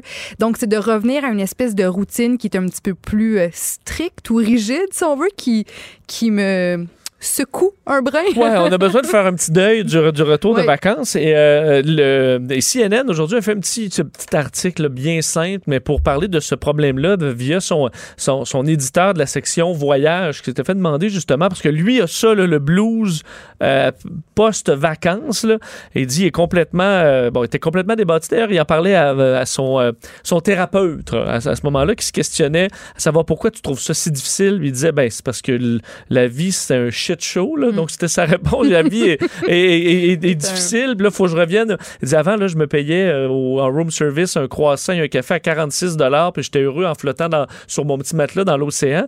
Et là, il faut que tu reviennes à l'alarme, le café, la douche, on s'habille, le métro, le bureau, euh, le métro à nouveau, on fait le souper et compagnie. Alors, ce que lui suggère, je pense que c'est effectivement la solution pour bien des gens, c'est euh, dès que tu reviens de voyage ou de vacances, ben, tu planifies la suivante. Ah! Alors, euh, lui dit que c'est ça qui lui a réglé son problème. Puis j'étais un peu, j'étais un peu là. Euh, C'est-à-dire que dès que vous revenez, vous commencez déjà à discuter. Si vous êtes en couple ou si vous êtes seul, vous commencez à googler vos prochaines destinations. Vous en trouvez une et vous pouvez commencer déjà à faire vos recherches. Puis déjà, tu as l'impression que c'est pas la fin du monde, puis que, tu sais, euh, un jour, il y aura d'autres vacances. Surtout que, et sa suggestion, qui est quand même assez simple, c'est déjà d'avoir un micro-voyage, admettons un week-end particulier qui s'en vient dans un mois ou ben, dans pas trop longtemps. Et ça, tu gardes un petit peu de budget vacances pour juste un petit week-end bien simple et qui ne coûtera pas nécessairement les yeux de la tête, et que ça, ça peut être votre... tu sais, Votre, La petite votre lu- la petite motivation, la petite lumière. au bout du tunnel, ouais. Plutôt que de dire j'ai deux semaines dans mon année, puis là j'ai euh, encore j'ai 11 mois et demi avant ma prochaine vacance, mais là au moins tu dis ah j'ai ça une petite sortie qui s'en vient. Puis c'est quoi, c'est pas nécessairement facile ou évident pour, pour tout le monde de se payer un petit week-end à l'extérieur ou de Non. se payer un Non, voyage ça dans le sud, mais, mais de se prévoir un moment de vacances, même si on reste à la maison, de juste, euh, de juste se, se libérer de notre routine. Tu parlais du dodo, métro, alarme, les les ci, les ça. Ben, c'est pas grave. Si on reste à la maison ou dans notre quartier puis qu'on bouge pas parce qu'on n'a pas les moyens de s'en aller, juste de pas mettre de cadran puis de pas se bouquer des activités back-à-back, ben, ça nous donne ce sentiment de liberté qu'on a quand justement on part en vacances puis on peut boire, manger, dormir, se réveiller ou faire ce qu'on veut quand on en a envie. Donc, Donc, de tu juste de clencher le ménage là, de- le vendredi, puis Ouais. là, après ça, tu te dis en, fin de semaine, on fout, on fout rien, ou on fout uniquement ce qui nous tente dans, dans- dans- au moment où on va choisir de faire une activité ou pas. Puis on commandera Exact. pour pas La avoir à. pids, là. Ce sera, ce sera ça. Alors, euh, c'est la petite suggestion de l'éditeur de CNN aujourd'hui que j'ai trouvé quand même intéressante pour ceux qui trouvent ça tough là, de Mm. revenir ou qui reviennent lundi puis qui ne voient pas la lumière au bout du tunnel. Ben, sachez qu'il y en a peut-être. Euh, là, une histoire qui m'a euh, beaucoup touché aujourd'hui, c'est euh, l'histoire du petit Gabriel Smith, 7 ans. OK, qui est un petit Américain euh, qui, lui, a eu besoin, euh, alors que- qu'il avait 14 mois, euh, d'une greffe de moelle osseuse. Ouais. Parce qu'il avait bon, un problème de santé là, qui est assez complexe. là. Mais donc, il bon, n'aurait pas survécu même à cet état-là à ce moment. Et pour les greffes de moelle osseuse, c'est très compliqué parce que c'est très peu de gens compatibles. Alors, tu dois utiliser des banques internationales. Et toi, tu peux aller faire un test, par exemple, pour qu'on prenne ton, ton, ton ADN, ou honnêtement, là, là, on m'y perd un peu. Mais si on trouve quelqu'un dans le monde qui est compatible et qui a besoin, ben, on va t'appeler, mais ça peut être partout dans le monde. Et ce jeune-là, à, de- à 14 mois, donc en 2013, euh, a eu besoin de ça. On est allé dans la banque internationale en question pour retrouver finalement un, un jeune homme de, de 20 tu vois, 20 de 10 18 ans à l'époque, qui, euh, qui avait fait ce test-là, qui est un Allemand, donc un charpentier en- dans une petite ville allemande, qui lui a eu un appel à un moment donné, il dit on a besoin de faire euh, la- le, prélèvement parce qu'on On a on quelqu'un qui, a be- qui en a besoin et qui euh, fit avec le profil. Alors, il a fait ce don-là. Puis il dit après, jamais entendu parler. Lui, est retourné à sa vie normale et tout ça. Et dans les dernières semaines, euh, alors que lui avait accepté, parce que tu peux accepter ou non d'être retracé, ben, à la fois la famille du petit Gabriel et lui avait marqué que oui, ça les intéressait. Alors, ils ont été finalement mis en contact. Et euh, le petit garçon, à 7 ans seulement, euh, a été bon mis au courant par ses parents de toute l'histoire que un monsieur en Allemagne qui lui avait sauvé la vie à cause de son don et compagnie. Alors la fondation Rêve d'enfant est arrivée à peu près au même moment pour offrir à Gabriel en question un souhait pour euh, lui qui avait combattu cette maladie pendant très longtemps et son souhait de un ça a été de dire amener mon donneur voir Mickey. Donc, il disait envo- envoyez mon donneur à Disney World plutôt que lui-même. Et euh, bon, le- le- le- le- le- l'organisation Rêve d'enfant dit bon, on peut pas faire ça. On rêve. Faut que ça Faut t'implique que ça toi. t'implique là. toi. On peut pas juste envoyer un adulte à Disney, surtout qu'il y en a peut-être un peu rien à foutre à Disney, le, le, le- le gars en question. On ne sait pas. Alors finalement, on lui a dit, ben regarde, on- soit on va payer pour que tu rencontres ton donneur, ou on va t'envoyer toi à Disney. Et on dit sans hésiter, euh, le jeune de 7 ans seulement dit, ben moi, ce que je veux, c'est voir le donneur. Disney, euh, je retournerai une autre fois. Alors, euh, la Fondation Rêve d'enfant a fait venir euh, le jeune homme en question, qui a aujourd'hui 25 ans, aux États-Unis, donc aux frais de, de la Fondation. Et euh, les deux se sont donc rencontrés. Je voyais les photos, là, c'est tout absolument charmant. La mère, d'ailleurs, qui disait, ben, les deux, c'est étrange de voir deux personnes si différentes. Un jeune garçon de 17 ans, un Américain, puis un Allemand de 25 ans, un charpentier, mais qui ont un lien maintenant à jamais en raison de la technologie euh, médicale d'aujourd'hui. Et dit maintenant, il fait partie de la famille euh, Mm. comme n'importe lequel. Et euh, on dit qu'ils ont eu un lien instantané, qu'ils ont joué avec les, les petits frères et sœurs et compagnie. Et que euh, d'ailleurs, eux espéraient, les parents, que ça donne que ça inspire les gens à faire ce genre de test-là ou tout simplement à donner du sang ou Oui. à signer leur carte de don d'organes? Ben moi, c'est- ça que je trouve beau, le fait qu'à à l'époque, l'Allemand, à 18-19 ans, s'est dit, ben moi, je veux faire partie de ceux, euh, de, de ceux chez qui on peut prélever, prélever du, La moelle osseuse, la moelle c'est quand même osseuse. intense, Puis surtout à cet âge-là, je veux pas dire que tous ceux qui ont 18-19 ans sont égoïstes, mais disons que tu as d'autres priorités en tête. Tu penses, tu sais, je veux dire, oui, à ce moment-là, on est un peu tous euh, me, myself and I, puis on est avec nos amis, puis on sort, puis ci, puis ça, puis moi, moi, moi. Tu sais, c'est un peu propre à cette catégorie d'âge-là, alors que lui décide de, de, de, de, se- de- de faire un don de soi comme ça. euh, À quelqu'un dans le monde que tu connais pas. tu connais pas. Je trouve ça splendide, inspirant. Est-ce que tu sais à quel point c'est. euh, Est-ce que c'est juste une petite piqûre, on prélève ta, Ben, moitié? c'est Est-ce pas- que c'est est-ce que c'est- c'est un- une hospitalisation et tout ça? C'est- Je pense que c'est assez léger comme intervention, mais c'est quand même, c'est pas sans C'est pas aucun sans risque. c'est ça. Et c'est quand même plus. Tu sais, on était à une autre étape que donner du sang. Là. Alors, c'est encore plus euh, respectable, mais j'avais déjà regardé un peu. Puis c'est, c'est sûr que tu dis, ma moelle osseuse, euh, genre, tu sais, du sang, là, euh, prends-moi-en. Moelle osseuse, c'est un- on est peut-être un peu plus frileux, mais c'est quelque chose qui va être à faire parce qu'on en a vu des cas là, de gens qui attendent puis qui vont mourir s'ils ne trouvent pas un donneur. Mm. Et malheureusement, il n'y a personne dans la famille, dans l'entourage qui, qui est un match. Puis on est obligé d'aller à l'international. Puis des fois, c'est impossible, même à l'international. Donc, c'est des cas quand même un peu particuliers. Je te pose une question. Je te Oui. mets dans l'eau chaude un Oui, peu. S'il y avait une petite fille de, de 10 ans qui avait besoin d'un rein demain matin, puis que toi, ton, ça correspond, est-ce que toi, tu donnerais une, un- une partie de, de tes organes ou un Ben, ça organe dépend, le- à quelqu'un? ça dépend pour- lequel. Euh, C'est sûr qu'il faut, tu sais, je veux dire, faut pas que tu, tu crèves au bout du compte, là, mais dans le sens que si Non, tu non, peux donner une comprends. partie... Mais euh, ça, la moelle osseuse, absolument, parce que ça se régénère vite. Euh, le rein, il faudrait que j'y réfléchisse, parce que t'en as juste deux, puis à notre âge, ça veut pas dire que l'autre va faillir. là. Ça se peut Ouais. que je, je meure dans 10 ans parce que finalement, j'avais un problème à l'autre rein. Mhm. Euh, à un proche, euh, oui, là. Mais c'est quand même. euh, je vais avoir besoin de dormir là-dessus. euh, tu comprends? si Mais, ma, carte de don d'organe est signée, moi, puis Moi je suis comme prenez toutes, là. je m'en fous, là. Prenez Moi toutes, aussi, toutes, je suis. Je mort. Je suis. Si ça peut sauver des vies, euh, gâtez-vous. Ouais, là. ouais. Je suis surpris que ce soit pas d'ailleurs standard, que ce soit pas tu la signes si tu veux pas. Là. C'est ça. Mais moi, tout le monde est bien Ouais. au courant. euh, gâtez-vous, je l'aurais dit ici. Là. Oui. Prenez, prenez, Prenez, tout. prenez tout et si tout. jamais tu as besoin de quelque chose chez moi, un rein, Hum, je, serai, je serai cette personne pour toi. je suis correct. OK? Mais si correct. jamais. Mais ça va être plein de kombucha. Là. Je filer croche, c'est sûr. Un vieux goût de champignons bien. bizarre. Avec ton foie plein de champignons euh, marinés. je suis pas sûr. Je pense que je vais prendre l'attendre le suivant. Hein? Et euh, en, en terminant, ben, j'ai glissé un mot avec. euh, avec, euh, euh, j'allais dire, avec Jonathan Trudeau, euh, plutôt aujourd'hui, mais je voulais revenir sur cette euh, étude avec toi. Ben, étude. Ben, ouais, c'est une étude hein, à- de l'Université de la Floride. Non, mais des fois, les études, on s'entend, c'est des sujets minces. Il y en a qui ont le doctorat plus facile que d'autres. hein. Et eux ont étudié, est-ce que les jeunes collégiens voient la pornographie comme étant une, euh, euh, de, de l'infidélité? Mhm. Donc, regarder de la pornographie, est-ce que c'est être infidèle? Et on se rend compte, tu, peux dire, bon, je suis personne peut-être plus vieux, euh, il y a un certain pourcentage qui vont penser que oui, mais chez les jeunes, c'est quand même un jeune sur huit qui disait que c'était une forme d'infidélité. Euh, 73% disaient que non.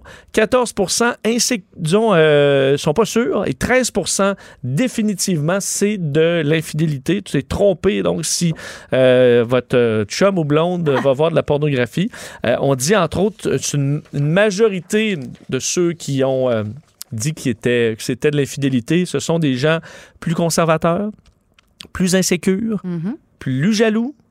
Euh, et ceux qui voient en général la pornographie comme étant quelque chose de négatif à l'avance. Alors, ils sont plus. hmm. Mais c'est spécial parce que c'est des jeunes d'université, c'est ça? Ben oui, en fait. Euh, c'est pas des, des vieux jeux qui, qui, qui, qui font pas partie de l'époque où on a commencé Non, non, à avoir accès à autant de pornographie actuelle. sur Internet. Puis en Floride, là, ouais. je veux dire, à l'université of, University of Central Florida, je veux dire, euh, t'es en Floride, là, t'as Ah, juste ça. euh, quand il Ah, mouille, quand il mouille pendant les Non, orages. C'est pas, c'est évident, c'est clair que c'est pas comme si tu trompais ton partenaire quand tu regardes la, la pornographie. Mais seulement. Jonathan amenait un point intéressant que je t'amène aussi. euh, Quelqu'un qui regarde des vidéos en direct. Oui. Admettons, là, tu vois la Ben- fille, il peut, il peut y parler. Là. Écoute, ça- oui, ça, c'est un très bon point parce que du moment que tu établis une relation, du moment que tu peux parler avec quelqu'un ou que tu, tu, elle te demande ce que t'aimes, tu lui dis, elle agit, etc., ben là, tu as une relation puis tu peux avoir une connexion sentimentale qui va se développer au fil du temps. Ça, tu vois, je suis pas à l'aise avec ça. Mais de regarder deux gars, deux filles ou un couple faire des affaires ensemble, c'est juste, c'est juste euh, euh, sexuel, érotique, puis ça peut même, je trouve, aider un couple à des fois.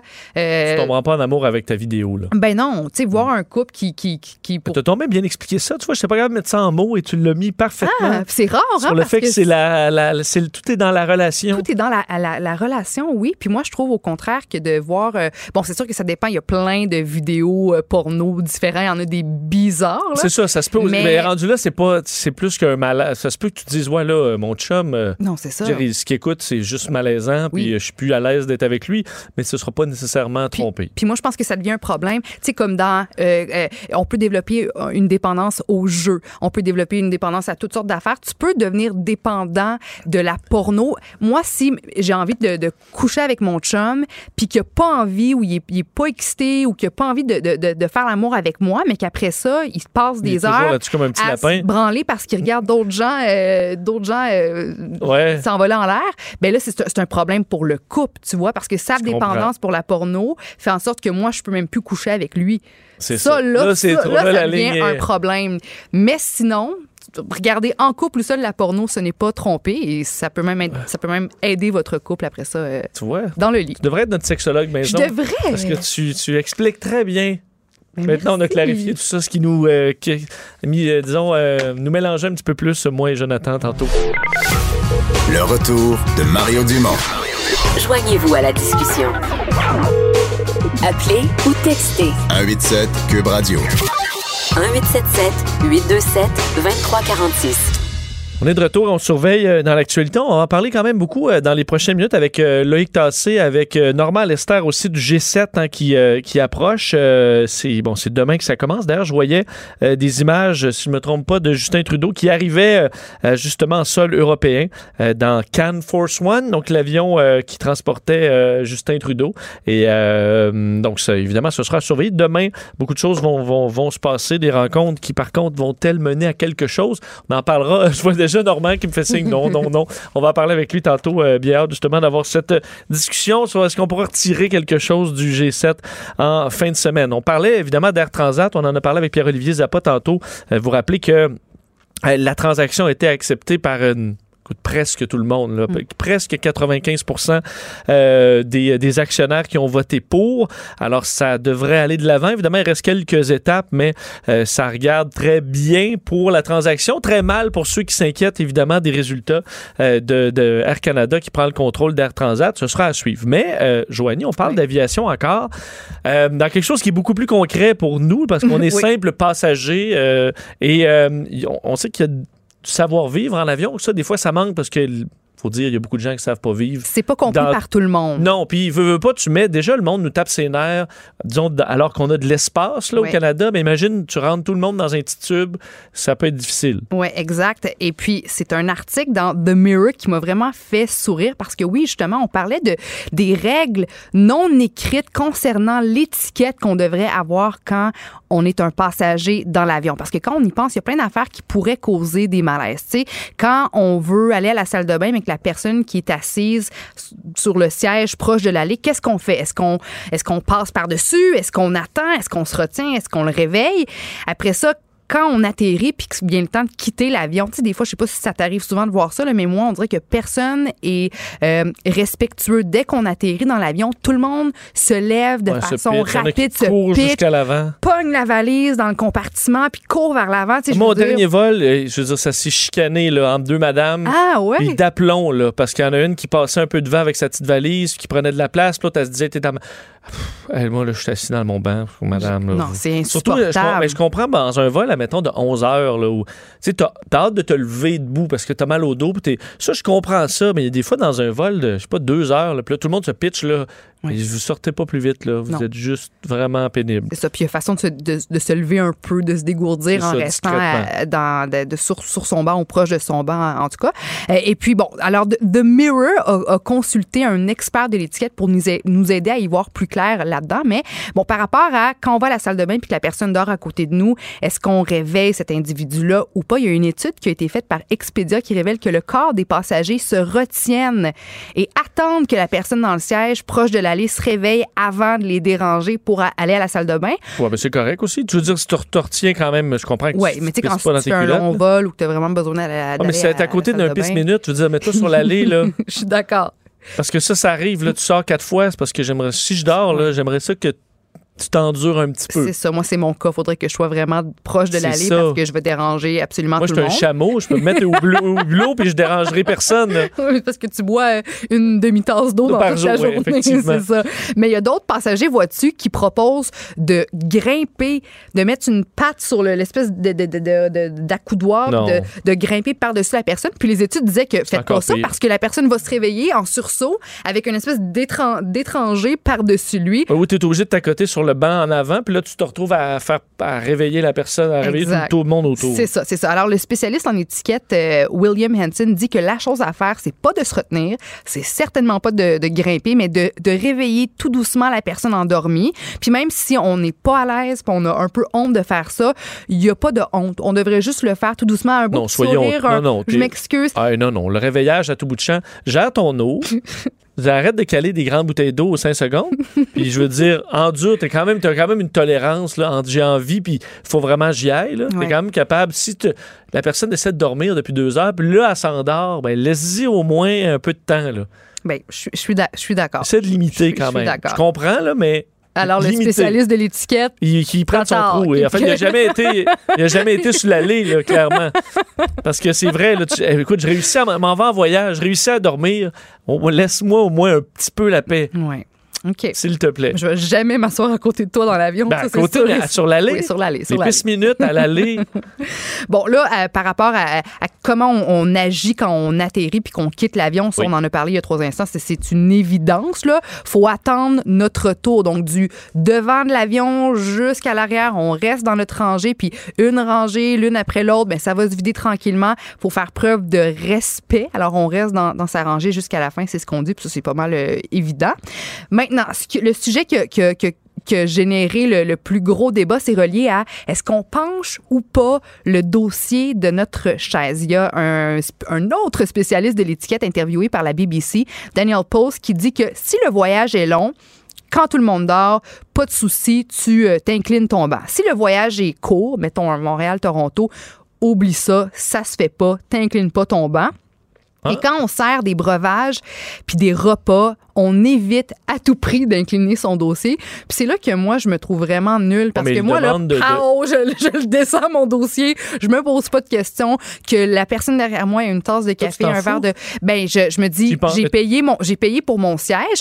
Mon siège vient avec la possibilité d'incliner le dossier. Oui. J'imagine que la- l'avion est fait de façon à ce que tout le monde est capable de Non, l'avion est fait en dossier. fonction de faire le plus d'argent possible. Bon. Mais moi, en fait, c'est vois, quoi- j'ai non, mais, non, non, t'as as raison, parce que moi, je, je pense que, tu veux dire, ton banc, il s'incline. T'as le droit d'utiliser l'inclinaison au maximum. Mais moi, je vais l'utiliser, mais dans le plus grand malaise. là. Je regarde à Ah l'arrière, oui? je suis comme, ah, j'espère qu'elle est petite, j'espère que... Ah oui? Puis, euh, je vais d'y aller doucement, essayer d'y aller vraiment. Je me sens mal énormément de le reculer parce Ah que oui, ok. j'utilise un grand en arrière. Alors, je le fais, puis je me dis, j'ai le droit, là, j'ai payé l'autre personne aussi s'incline, puis, Hmm. euh, mais je le fais avec un grand, un grand malaise. C'est que, mais je trouve ça drôle, ceux qui font comme toi, ça suit, clac, Ben, et ça jusqu'au fond. Là, Je, t'es là, ma- je me suis, j'ai jamais eu de malaise par rapport à ça. Que moi, qu'on me T'es recule. supposé être la personne empathique et Ben, humaine. oui, mais clairement, je- fous complètement des autres. Comme tu sais, j'ai j'ai plusieurs qualités, plusieurs qualités, quelques défauts, Ok. c'en est un. Mais la personne devant moi qui recule son banc, tu sais, euh, moi, ça me dérange pas de reculer le mien, ça me dérangera pas que la personne devant moi recule son banc. Je veux pas euh, qu'elle se confonde en excuses, qu'elle me pose mille vrai, moi, je questions. me dis, quel, moi, je suis quel super imbécile. ouverte face à ça. Ben, c'est normal, mais je veux juste réagir Ah! pareil. Ben, c'est quoi? T'as- t'as- Le, le populaire magazine américain spécialisé en plein air, Outside Online, a traité dans un article paru en mars dernier d'imbéciles tous ceux qui osaient incliner le banc d'avion puis les invitaient euh, rapidement à mettre fin à cette pratique-là. Puis selon The Telegraph, l'espace pour les jambes, la largeur du banc d'avion et l'espace général entre notre banc puis le banc du voisin en avant euh, ben, a rétréci dans les dernières années de 3 à 4 pouces. Alors que les humains, on devient de plus en plus grands, de plus en plus gros. Alors, je trouve ça, je trouve ça spécial. Ouais. Là, je vais, là, maintenant, de- devant ces, ces- ces faits-là, cet article-là, je vais revoir un peu mes, mes pratiques, mais je pense à mon chum qui mesure 6 pieds 5. Que la trop- il est trop que- grand. Oui, que la personne avant, devant lui euh, veuille incliner son banc ou pas, ça, ça se passera juste pas. C'est- déjà arrivé, là, une personne Parce qui ses reculer genoux, son ils banc, ben, c'est ça. Ça, physiquement, c'est pour ça, moi, avoir un grand, grand derrière, que je peux, je veux dire, qu'est-ce que tu veux que je fasse? Je vais quand même, y- je vais rester droit, là. Ouais. Parce que j'ai Ben, pas d'autre choix. de bord, pourquoi, là, si les- les- on, on veut mettre plus de monde dans les avions, qu'on qu'on rapetisse les espaces, qu'on fait les bancs plus petits, qu'on même, tu m'avais parlé il n'y a pas si longtemps d'un le banc du milieu qui allait être un peu plus bas Un que les autres. décalé, hein. Euh, Bref, pourquoi on, en- on enlève juste pas la possibilité d'incliner le banc si ça pose autant de, de malaise ou si ça fâche autant les gens? Toi, t'es fâché quand la personne devant toi incline son banc, t'es mal à l'aise d'incliner ton Mais banc. ça, tu vois, c'est à cause de ceux qui disent. Prendre non, mais- un oreiller puis rester drette pendant le voyage? Non, mais pourquoi c'est c'est- à cause de ceux qui disent que c'est pas acceptable? Que là, ça met un doute. Là, tu dis, ah, il est vraiment cave, il descend son banc. Ouais, mais j'ai le droit. Ben, bon, si le banc se, se, se, se recule, c'est parce que tu peux l'utiliser. Il recule pas beaucoup, puis c'est justement pour ça. Parce que tu peux pas te reculer, puis Mais tu c'est te ramasses chez le monsieur. C'est pour ça que j'ai aucun problème face à ça. Je me dis, les bancs sont Non, mais faits c'est comme juste, ça. ça se Tout le peut monde peut reculer un- le banc. que ça se peut qu'il soit pas prêt à. Je veux dire, de- je veux dire, tu peux le faire quand même doucement, genre, tu dis, je me sens tellement dire, mal. Toi, c'est clac, Wow! tu, te, tu te- tu te renfonces ça. S'il mangeait sa petite bouchée de macaroni. Mais c'est là, ça, c'est que je veux dire, il y a la tablette de l'autre. Euh, justement, euh, au, à milieu de vol, là, il se renfonce ça ben, de tout d'un coup. Mais je, il comprend qu'on est dans. On est trop d'humains dans trop petit. Alors, il faut que tu marches sur des œufs. Oh. Alors, utilise tout ton. Mais tu sais. Mon ça, jugement. non, mais ceux qui spread un peu trop dans, vers- ça, Ouais. ça, c'est inacceptable.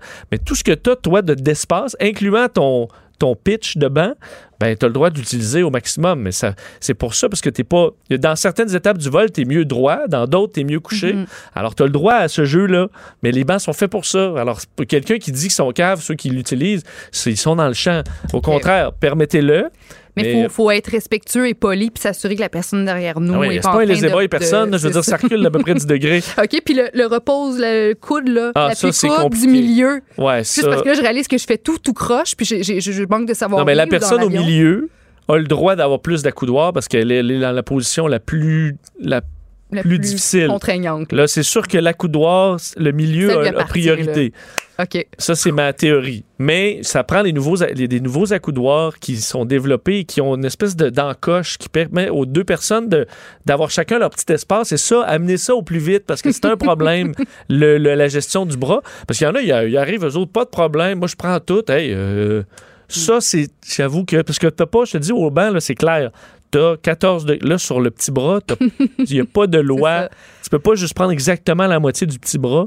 Donc ça, là, faut, faut régler ça parce que les gens sont pas, savent pas assez vivre pour qu'il n'y ait pas de ligne claire. Ouais, t'as raison. faut que ce soit vraiment, vraiment évident pour que tout le monde comprenne. Ouais. Tu t'en vas au Japon en novembre. Combien d'heures, ce vol-là? Ben, le plus long vol est presque 14 heures. Ça va être mon Vincent? record. Bon vol. Oui, ben, oui. Oui, oui. Mais j'ai pris. euh, je suis dans la queue, queue. là. OK. C'est supposé être moins. Ben, en fait, d'habitude, je suis plus à l'avant, mais là, c'est juste deux Je te, bancs. je te souhaite d'être dans le milieu, Pas à côté d'un pisseux, là. de- devant quelqu'un qui est trop grand. Non, il n'y a personne derrière. OK. Dernière OK. rangée. Derrière, OK, parfait, ça. Mais je suis à côté des toilettes, ça va être non-stop. Mais euh, j'ai préféré Ah. ça pour. euh, J'ai déjà hâte que tu m'en reparles. ouais, ouais, ouais. Mais bon, tu vois, je visualise mes vacances. Vacances, mais j'oublie ce- Ah. cette partie-là quand même. Euh, on va s'arrêter quelques instants. Je vous disais doubler dans les prochaines minutes sur tout ce que vous devez savoir sur le G7 et Hong Kong avec Loïc Tassé et Normand Lester. Euh, back to back, Man- manquez pas ça. Le retour de Mario Dumont, l'analyste politique le plus connu au Québec. Cube Radio. Autrement dit.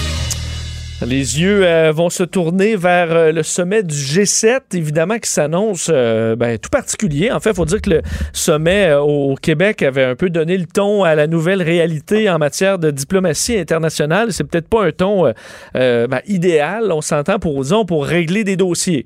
On peut discuter, mais est-ce qu'on sera capable d'en arriver à avancer de façon... euh, intéressante dans, les, euh, dans les, euh, les deux prochaines journées, ou du moins jusqu'à dimanche. On va parler du G7 avec le chroniqueur politique au Journal de Montréal, Loïc Tassé, qui est en ligne. Loïc, bonjour. Bonjour. Bon, euh, on a de vue, si je me trompe pas, j'ai vu Justin Trudeau euh, faire son arrivée euh, en sol euh, européen. Donc, on se dirige vers ce, euh, ce, ce week-end à Biarritz, euh, dans le sud de la France, un coin qui est, qui est magnifique quand même. Et, euh, Oui. c'est- et bon, et tout comme, euh, tout comme chez nous euh, l'an dernier. Mais c'est un contexte qui est quand même difficile, même si c'est beau pour euh, la diplomatie internationale.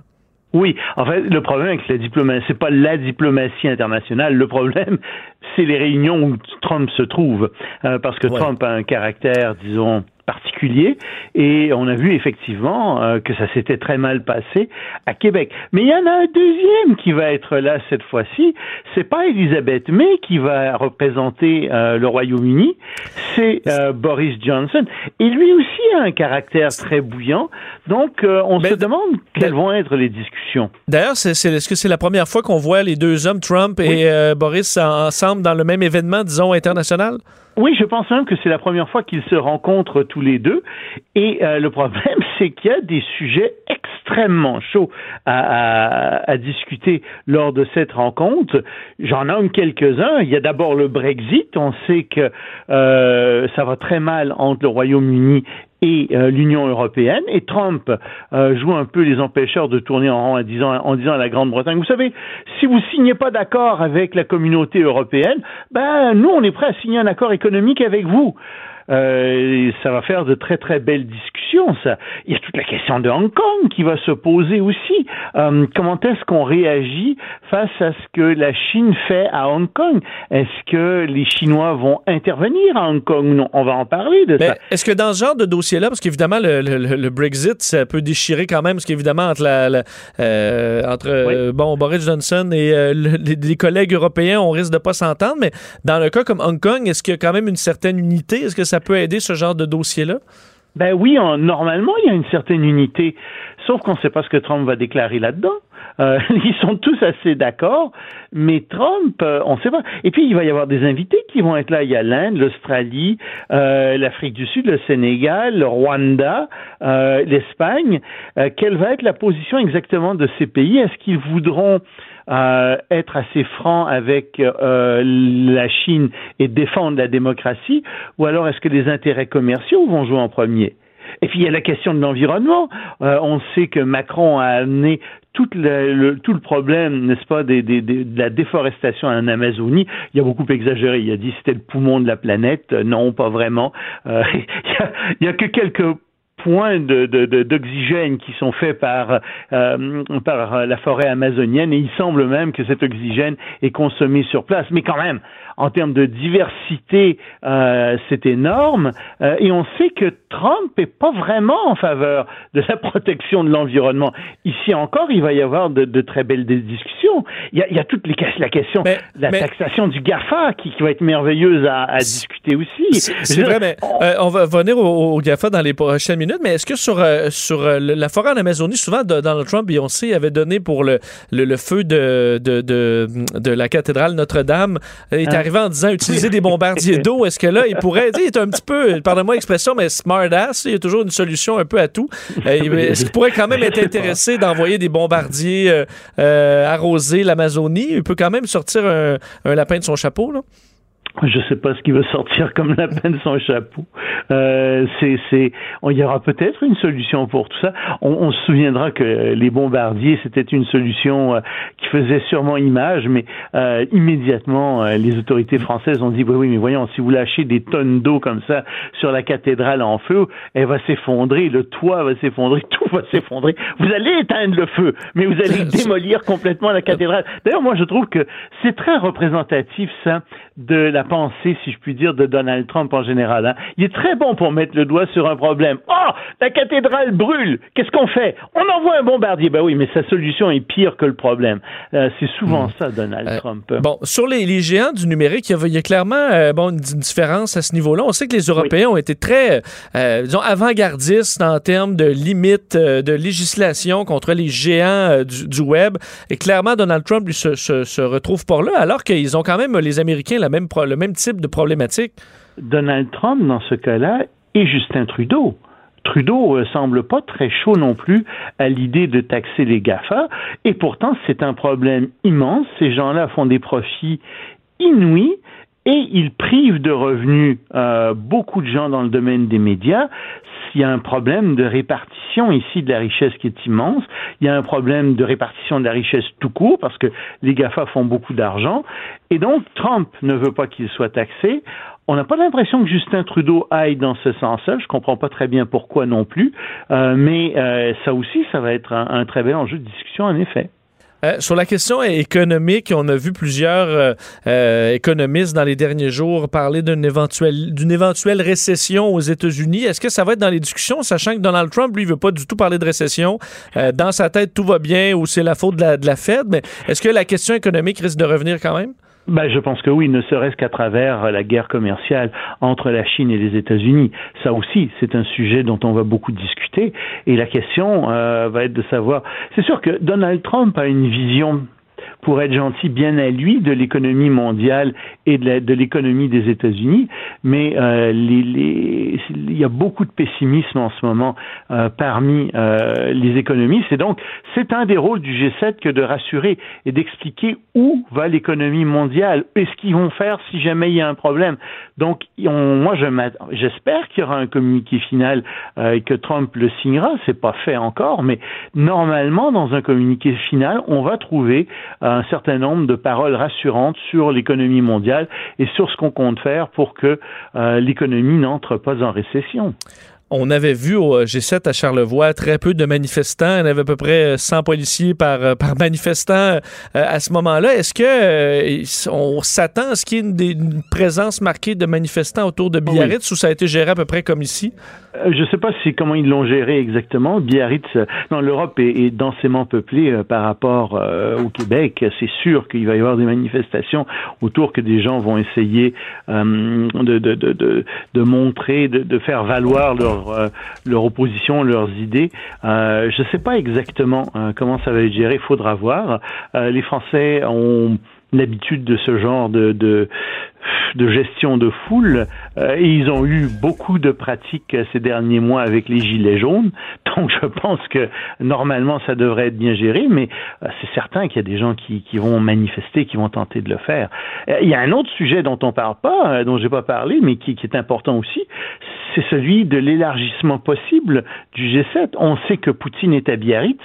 Ça se pourrait qu'il réintègre le G7, qui redeviendrait donc le G8. Il y a toute la question de la Crimée. Donc Parce que Donald oui. Trump est un partisan de ça, là, du retour de Vladimir Oui. Poutine au G7. Oui, au mais G8. pas juste lui. Euh, Il y a aussi Emmanuel Macron qui est un, partisan de ça.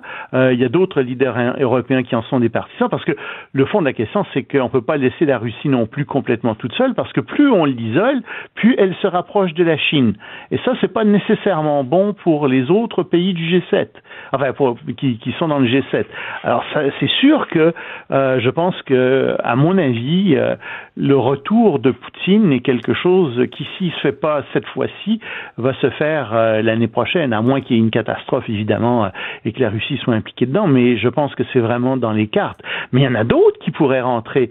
Euh, il y a l'Inde qui pourrait être très très intéressée à rentrer. L'Australie aussi qui est invitée. Je serais pas étonné moi que on parle beaucoup de l'élargissement du G7 au G8 et peut-être à un G10 ou quelque chose du genre. C'est ça aussi, ça va être discuté, je pense, entre les dirigeants. On va surveiller ça évidemment dans les prochains jours. L'autre euh, dossier qu'on va surveiller, c'est évidemment ce qui se passe à, à Hong Kong. Encore Mhm. aujourd'hui, des manifestations. On a vu euh, dans les dernières heures cette chaîne humaine, euh, donc de, de milliers de personnes qui, ont, qui zigzaguaient dans différents secteurs de, de, de- bon, de la, mégapole. et on, on s'attend à ce qu'il y ait d'autres actions quand même importantes ce, ce week-end. Donc, c'est pas un dossier qui, se, qui semble se calmer. là. Non, et ils sont très forts, euh, ces manifestants euh, démocratiques, ils sont très forts euh, pour faire des gestes de marketing qui, qui font le tour du monde. Donc, forcément que ça va avoir des répercussions. Quand je disais qu'on allait en parler euh, au au G7, c'est forcé qu'on va en, en- en discuter euh, et que les leaders vont être interpellés là-dessus.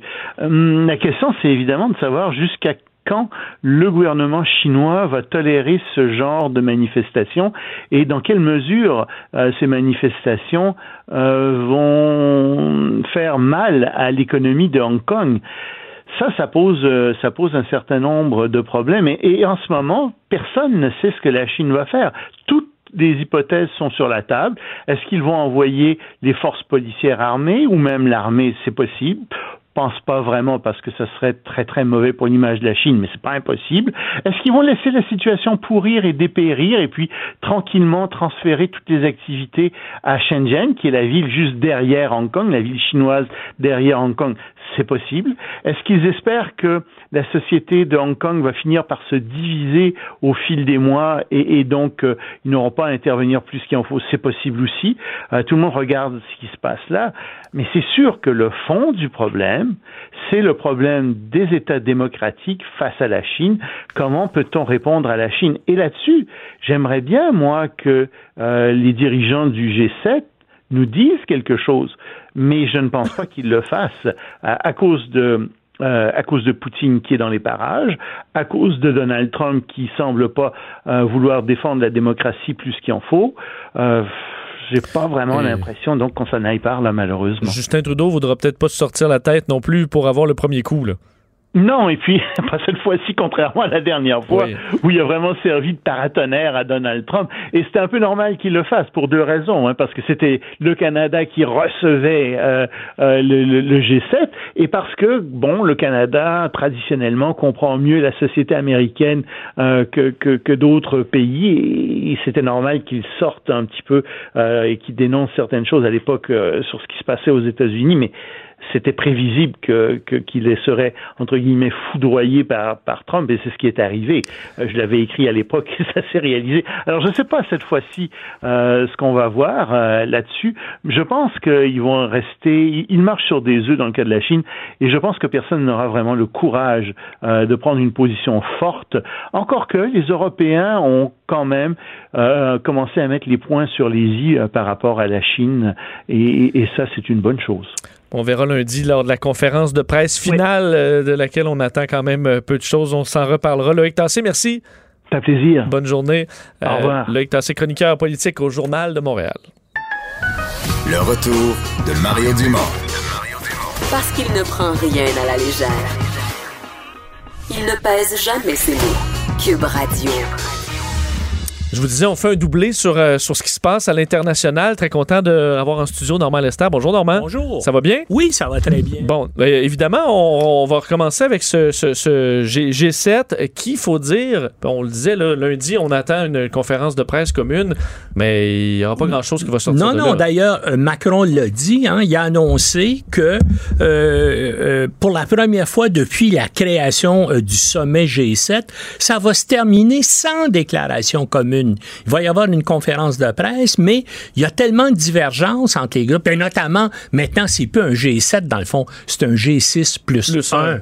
Donald Trump. C'est ça, parce qu'en enfin, on voulait. On, déjà d'avance, on s'est dit ça risque de mal tourner, on préfère Oui. ne pas monter les Mais attentes. déjà depuis le début, et, et j'ai assisté à deux euh, euh, G7, moi, euh, quand j'étais correspondant à Ottawa et correspondant en Europe. Un- le, le G7 de Montebello, au début des années 80, j'étais là, et G7 de Londres. Et dans le fond, c'est une occasion photo pour les chefs d'État à la fin de l'été. Parce que, est-ce que une déclaration, une réunion du G7 sauf une des déclarations finales gonflées de lieux communs, est-ce que ça a changé quoi que ce soit dans l'évolution des relations internationales? Non, pas vraiment. Moi, là, j'en vois pas euh, euh, des choses. Là, on a dit, hey, ce G7-là, là, en été marquant après ça. 1990, là, ça a été vraiment marquant. Ça a changé le cours de l'histoire. Non, non, tout le monde se rend compte. On se fait photographier en souriant, puis des gens sourient moins des fois comme Donald Trump. Et puis on dit qu'on aborde des, des séries de sujets comme là. euh, il va y avoir beaucoup de sujets importants qui vont être traités. On va parler bien sûr des tarifs de Donald Trump. On va parler du Brexit. On va, euh, mais on va même invoquer la possibilité d'une fiscalité universelle là, pour Google, Netflix, Facebook. Et puis, mais est-ce qu'on va prendre des décisions? En tout cas, euh, Justin Trudeau et Macron ont dit qu'ils allaient évoquer ça pour essayer de convaincre les autres, mais est-ce que on va aborder le sujet? Mais comme je vous dis, en général, ça donne des images positives à travers le monde. hein. Alors, les chefs d'État sont contents parce que là, les gens n'ont pas vraiment de raison euh, d'y critiquer, puis on les voit ensemble en train de sourire, en train de, de Mais est-ce manger, qu'entre de eux, discuter. Normand, il y a quand même de se, de se voir une fois de temps en temps, ces dirigeants-là? Est-ce que par la suite, ça peut réchauffer quand même les relations sur des points réels, mais peut-être euh, un pays versus l'autre plutôt Ben, que globalement? peut-être que des, euh, justement, peut-être que tout à coup, par exemple, on sait, entre Justin Trudeau et Macron, ça clique.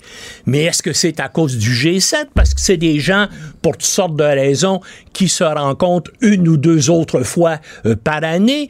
Pour euh, les pays du G- G7, c'est en- c'est encore le cas, mais en tant que tel, là, comme je dis, mais ça fait des belles images médiatiques pour tous les chefs d'État. Puis là, on va voir un cas particulier cette année, et, et- et- et c'est mon deuxième sujet que- sur lequel Ouais. je vais transiter.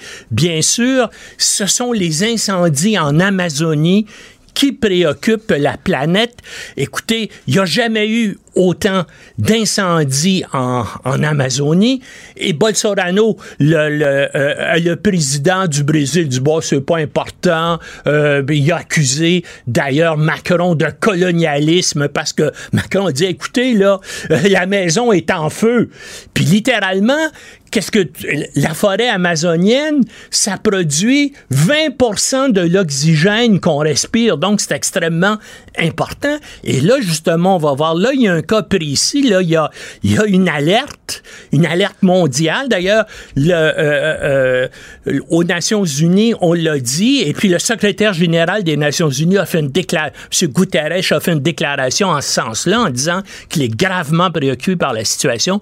Est-ce que le G7 va faire quoi que ce soit?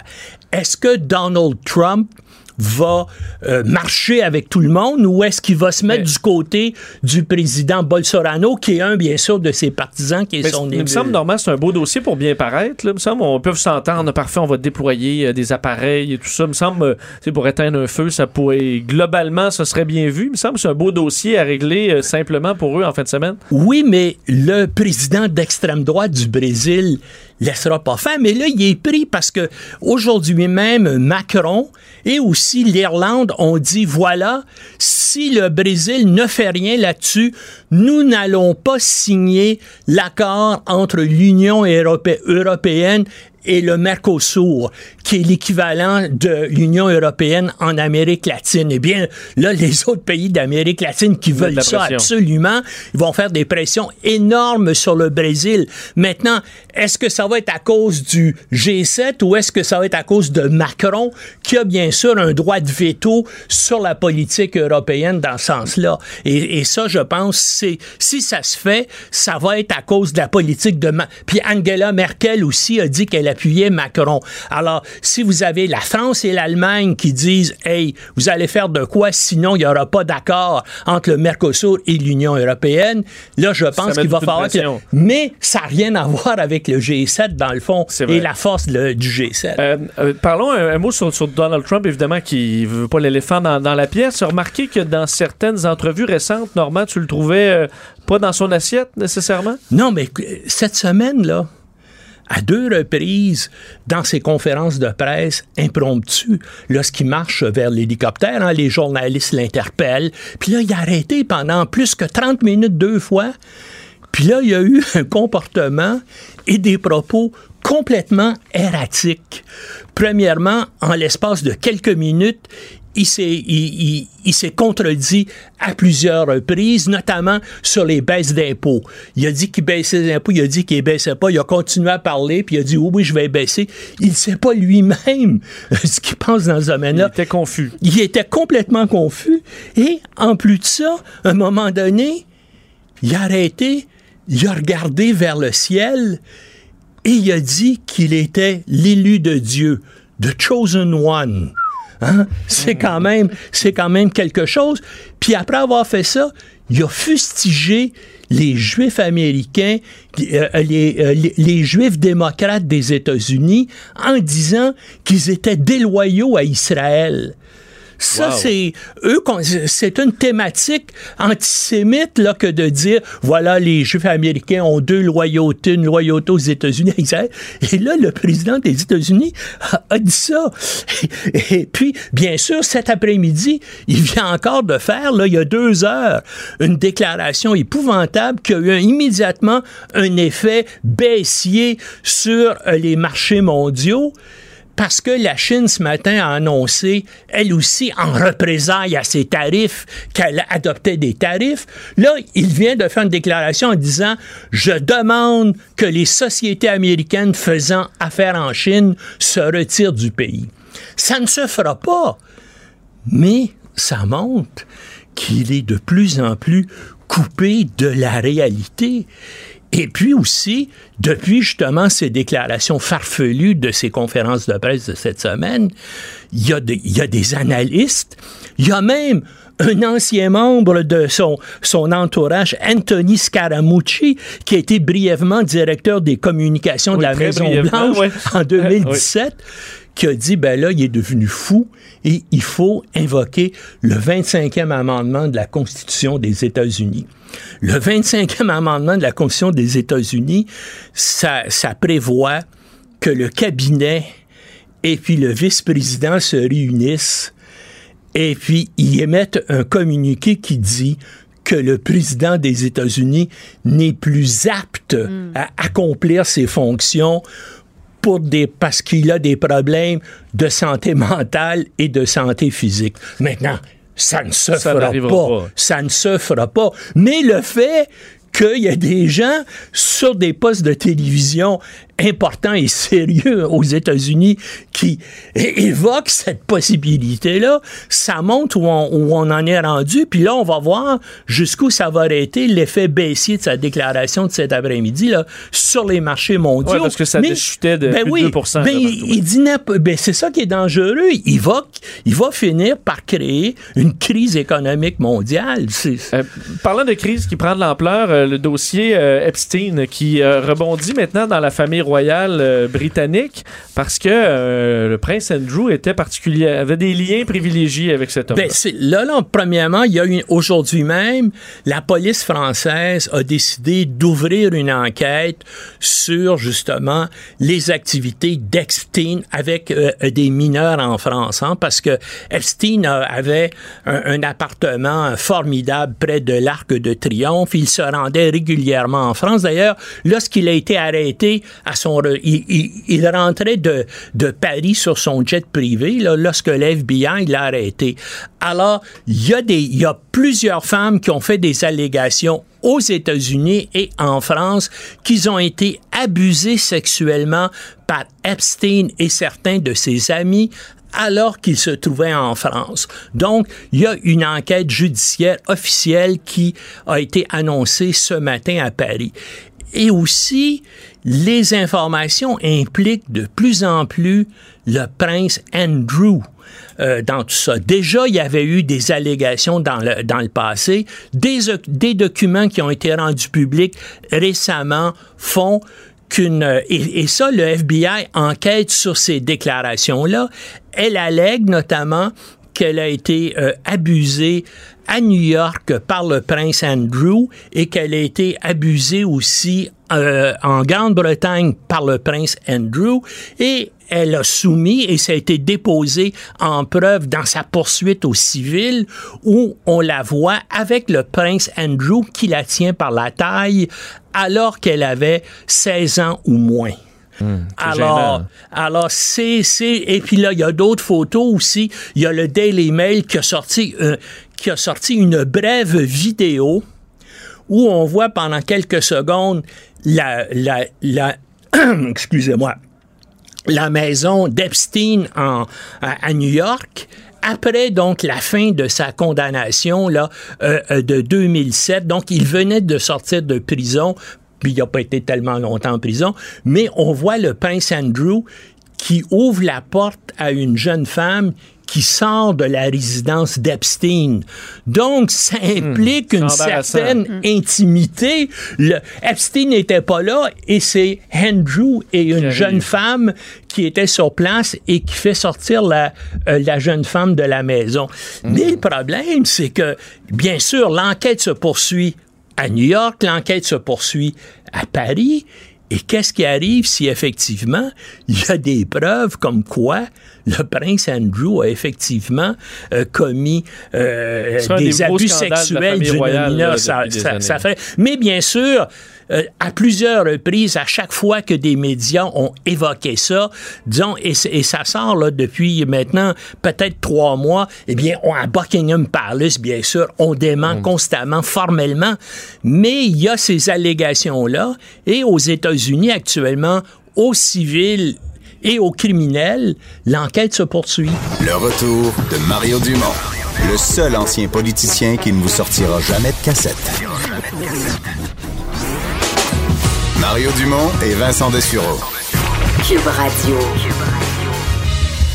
Ben, j'ai un collègue en studio, il s'appelle Master Bugarici. Salut Master. Salut, comment ça, Ça va? bien toi? C'est vendredi, C'est vrai. Mais ça change rien, je suis tout le temps de bonne humeur. ça va toujours bien. de bonne humeur pareil, mais on va compléter notre première semaine avec les, les têtes enflées euh, aujourd'hui. Wow. Bravo d'ailleurs. Est-ce Merci. que tu es content de ta première semaine? Vraiment, c'est sérieux, c'est une- c'est- je disais ça à Vincent hier après l'émission, puis la première fois j'ai regardé l'heure, parce qu'on a l'heure là en face, puis la première fois je l'ai regardé, ah, il était à 52, c'était fini. Je pense que c'est bon signe quand tu vois Ouais. le temps passer. Ouais. C'est merveilleux, je suis chanceux, je suis béni. Et là, on va pouvoir jouer au jeu que normalement je vous lance, mais que là, tu me lances pour essayer de trouver de quelles nouvelles tu parles. Ouais. Bon. Là, prêt? là, je dois attendre les indices, c'est ça? Ben, ouais, Parce que hier, j'ai rapidement gueulé la bonne réponse. Hier, tu Ça l'as eu serait 30 secondes, mais essaie d'étirer un peu, juste pour voir. Euh, joue le jeu. T'as sûrement déjà fait ça dans la vie, jouer le Ben jeu. Joue le jeu. Euh, Il y a une femme qui fait parler d'elle en ce moment pour, euh, en fait, pour la façon qu'elle fait passer son message à son copain.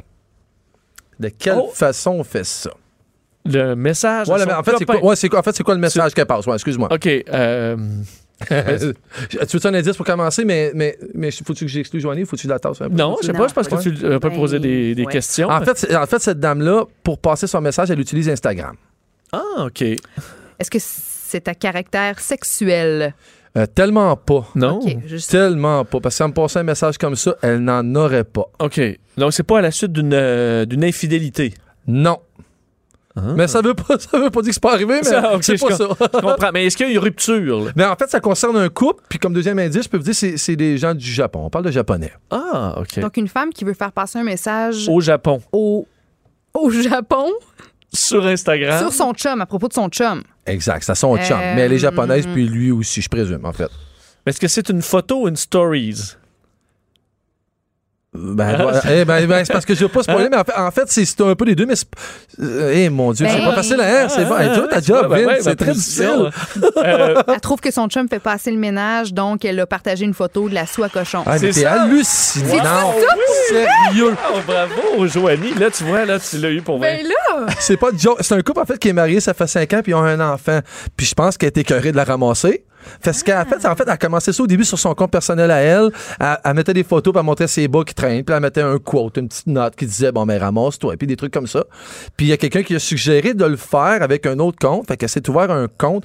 Le nom du compte, c'est euh, Gummy underscore, barre en bas, Soutero. Euh, finalement, ça a un peu dégénéré. Elle est rendue avec 450 000 followers sur Wow. son compte. Ouais. Wow. Puis c'est juste euh, les photos de ce, qui- ce que son chum laisse traîner. euh, c'est juste ça. Mais c'est quoi? C'est rafraîchissant parce que Instagram, on veut tellement vendre une vie parfaite. C'est l'image avant, Ouais. avant tout. Donc, de voir que la vie, c'est pas, c'est pas toujours évident. Puis avoir un enfant, puis faire le ménage, puis aller travailler, puis la cuisine, c'est une soie cochon, puis le vide-moi ça la vaisselle. Ben, c'est le fun de voir que, en comparaison, pas si mal. là. Mais allez, voir, est pas si pire. mais allez voir le compte, parce que c'est quand même un peu drôle. J'ai ri quand j'étais voir le compte, j'ai poussé un peu la recherche. C'est que c'est littéralement un compte, euh, un compte Pinterest. Je veux dire, son compte, c'est clean, comment il traîne. Si elle restait avec moi une semaine, elle s'en partirait plus qu'un compte, d'après moi. Ok, il laisse ses, mettons, il, il laisse traîner ses bas pliés. Il y a de l'allure, en fait. Ouais, il y a de l'allure. Il y a de l'allure. Ah, bon, et là, ok, le gars est pas au courant que ça circule en plus sur les réseaux Exact, sociaux. exact. Oh, ça, il est bon. même pas au courant. Ah, ben surtout si elle fait de l'argent euh, sur le side avec ça. Ben, il doit commencer à monétiser à Ben, 450 mais 000. ça. Mais elle Ouais. dit, elle dit qu'il réagirait bien si jamais il savait. Ah, On verra. bon, on Histoire va à sur, suivre. sur les réseaux sociaux. Merci, Master. On se reparle dans 10 minutes. Je suis en feu, puis tout le monde. J'ai vu Richard, puis Richard est arrivé en dansant. Ça regarde bien. Oh, manquez pas ça dans, à 17h pile pour la dernière édition de la semaine des Têtes enflées. On parle sport à l'instant. Le retour de Mario Dumont, le seul ancien politicien qui ne vous sortira jamais de cassette. Mario Dumont et Vincent Dessureau. Cube Radio.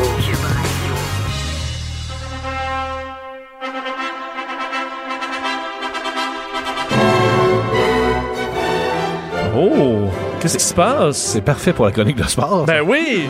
Euh, ben, Sébastien Goulet, oui. euh, on parle de sport, mais là, t'es dans, t'es dans le, dans le La. Nuptial, exactement. Qu'est-ce qui se passe? Euh, Piquet Souban est en ville.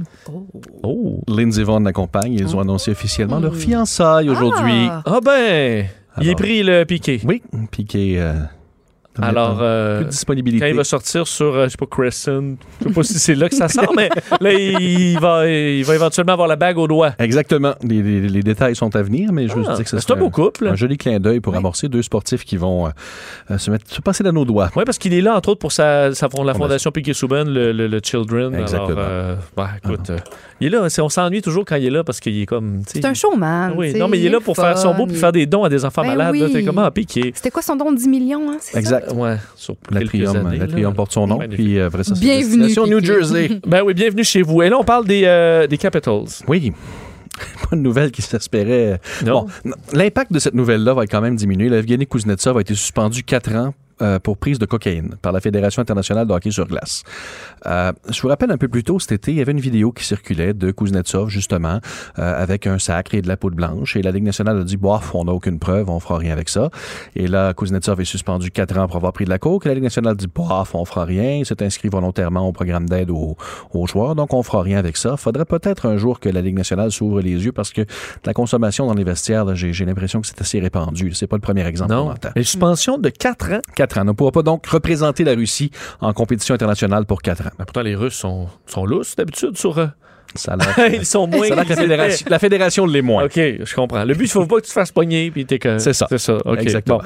Euh, un premier match euh, pour Abraham Toro, Oui, hier? qui n'est pas euh, été si spectaculaire. Ben, c'est ses débuts. Hein. Souvenez-vous du premier match de Ryan Peeling à Montréal, le dernier de la saison. Il marque quatre buts, tout le monde est en amour et euh, promet les, les- les- les plus grands espoirs. Dans le cas de Taureau, 0 en 4, mais à sa première présence au bâton, il a quand même envoyé une balle fausse au cinquième balcon en haut, donc il a toute la puissance.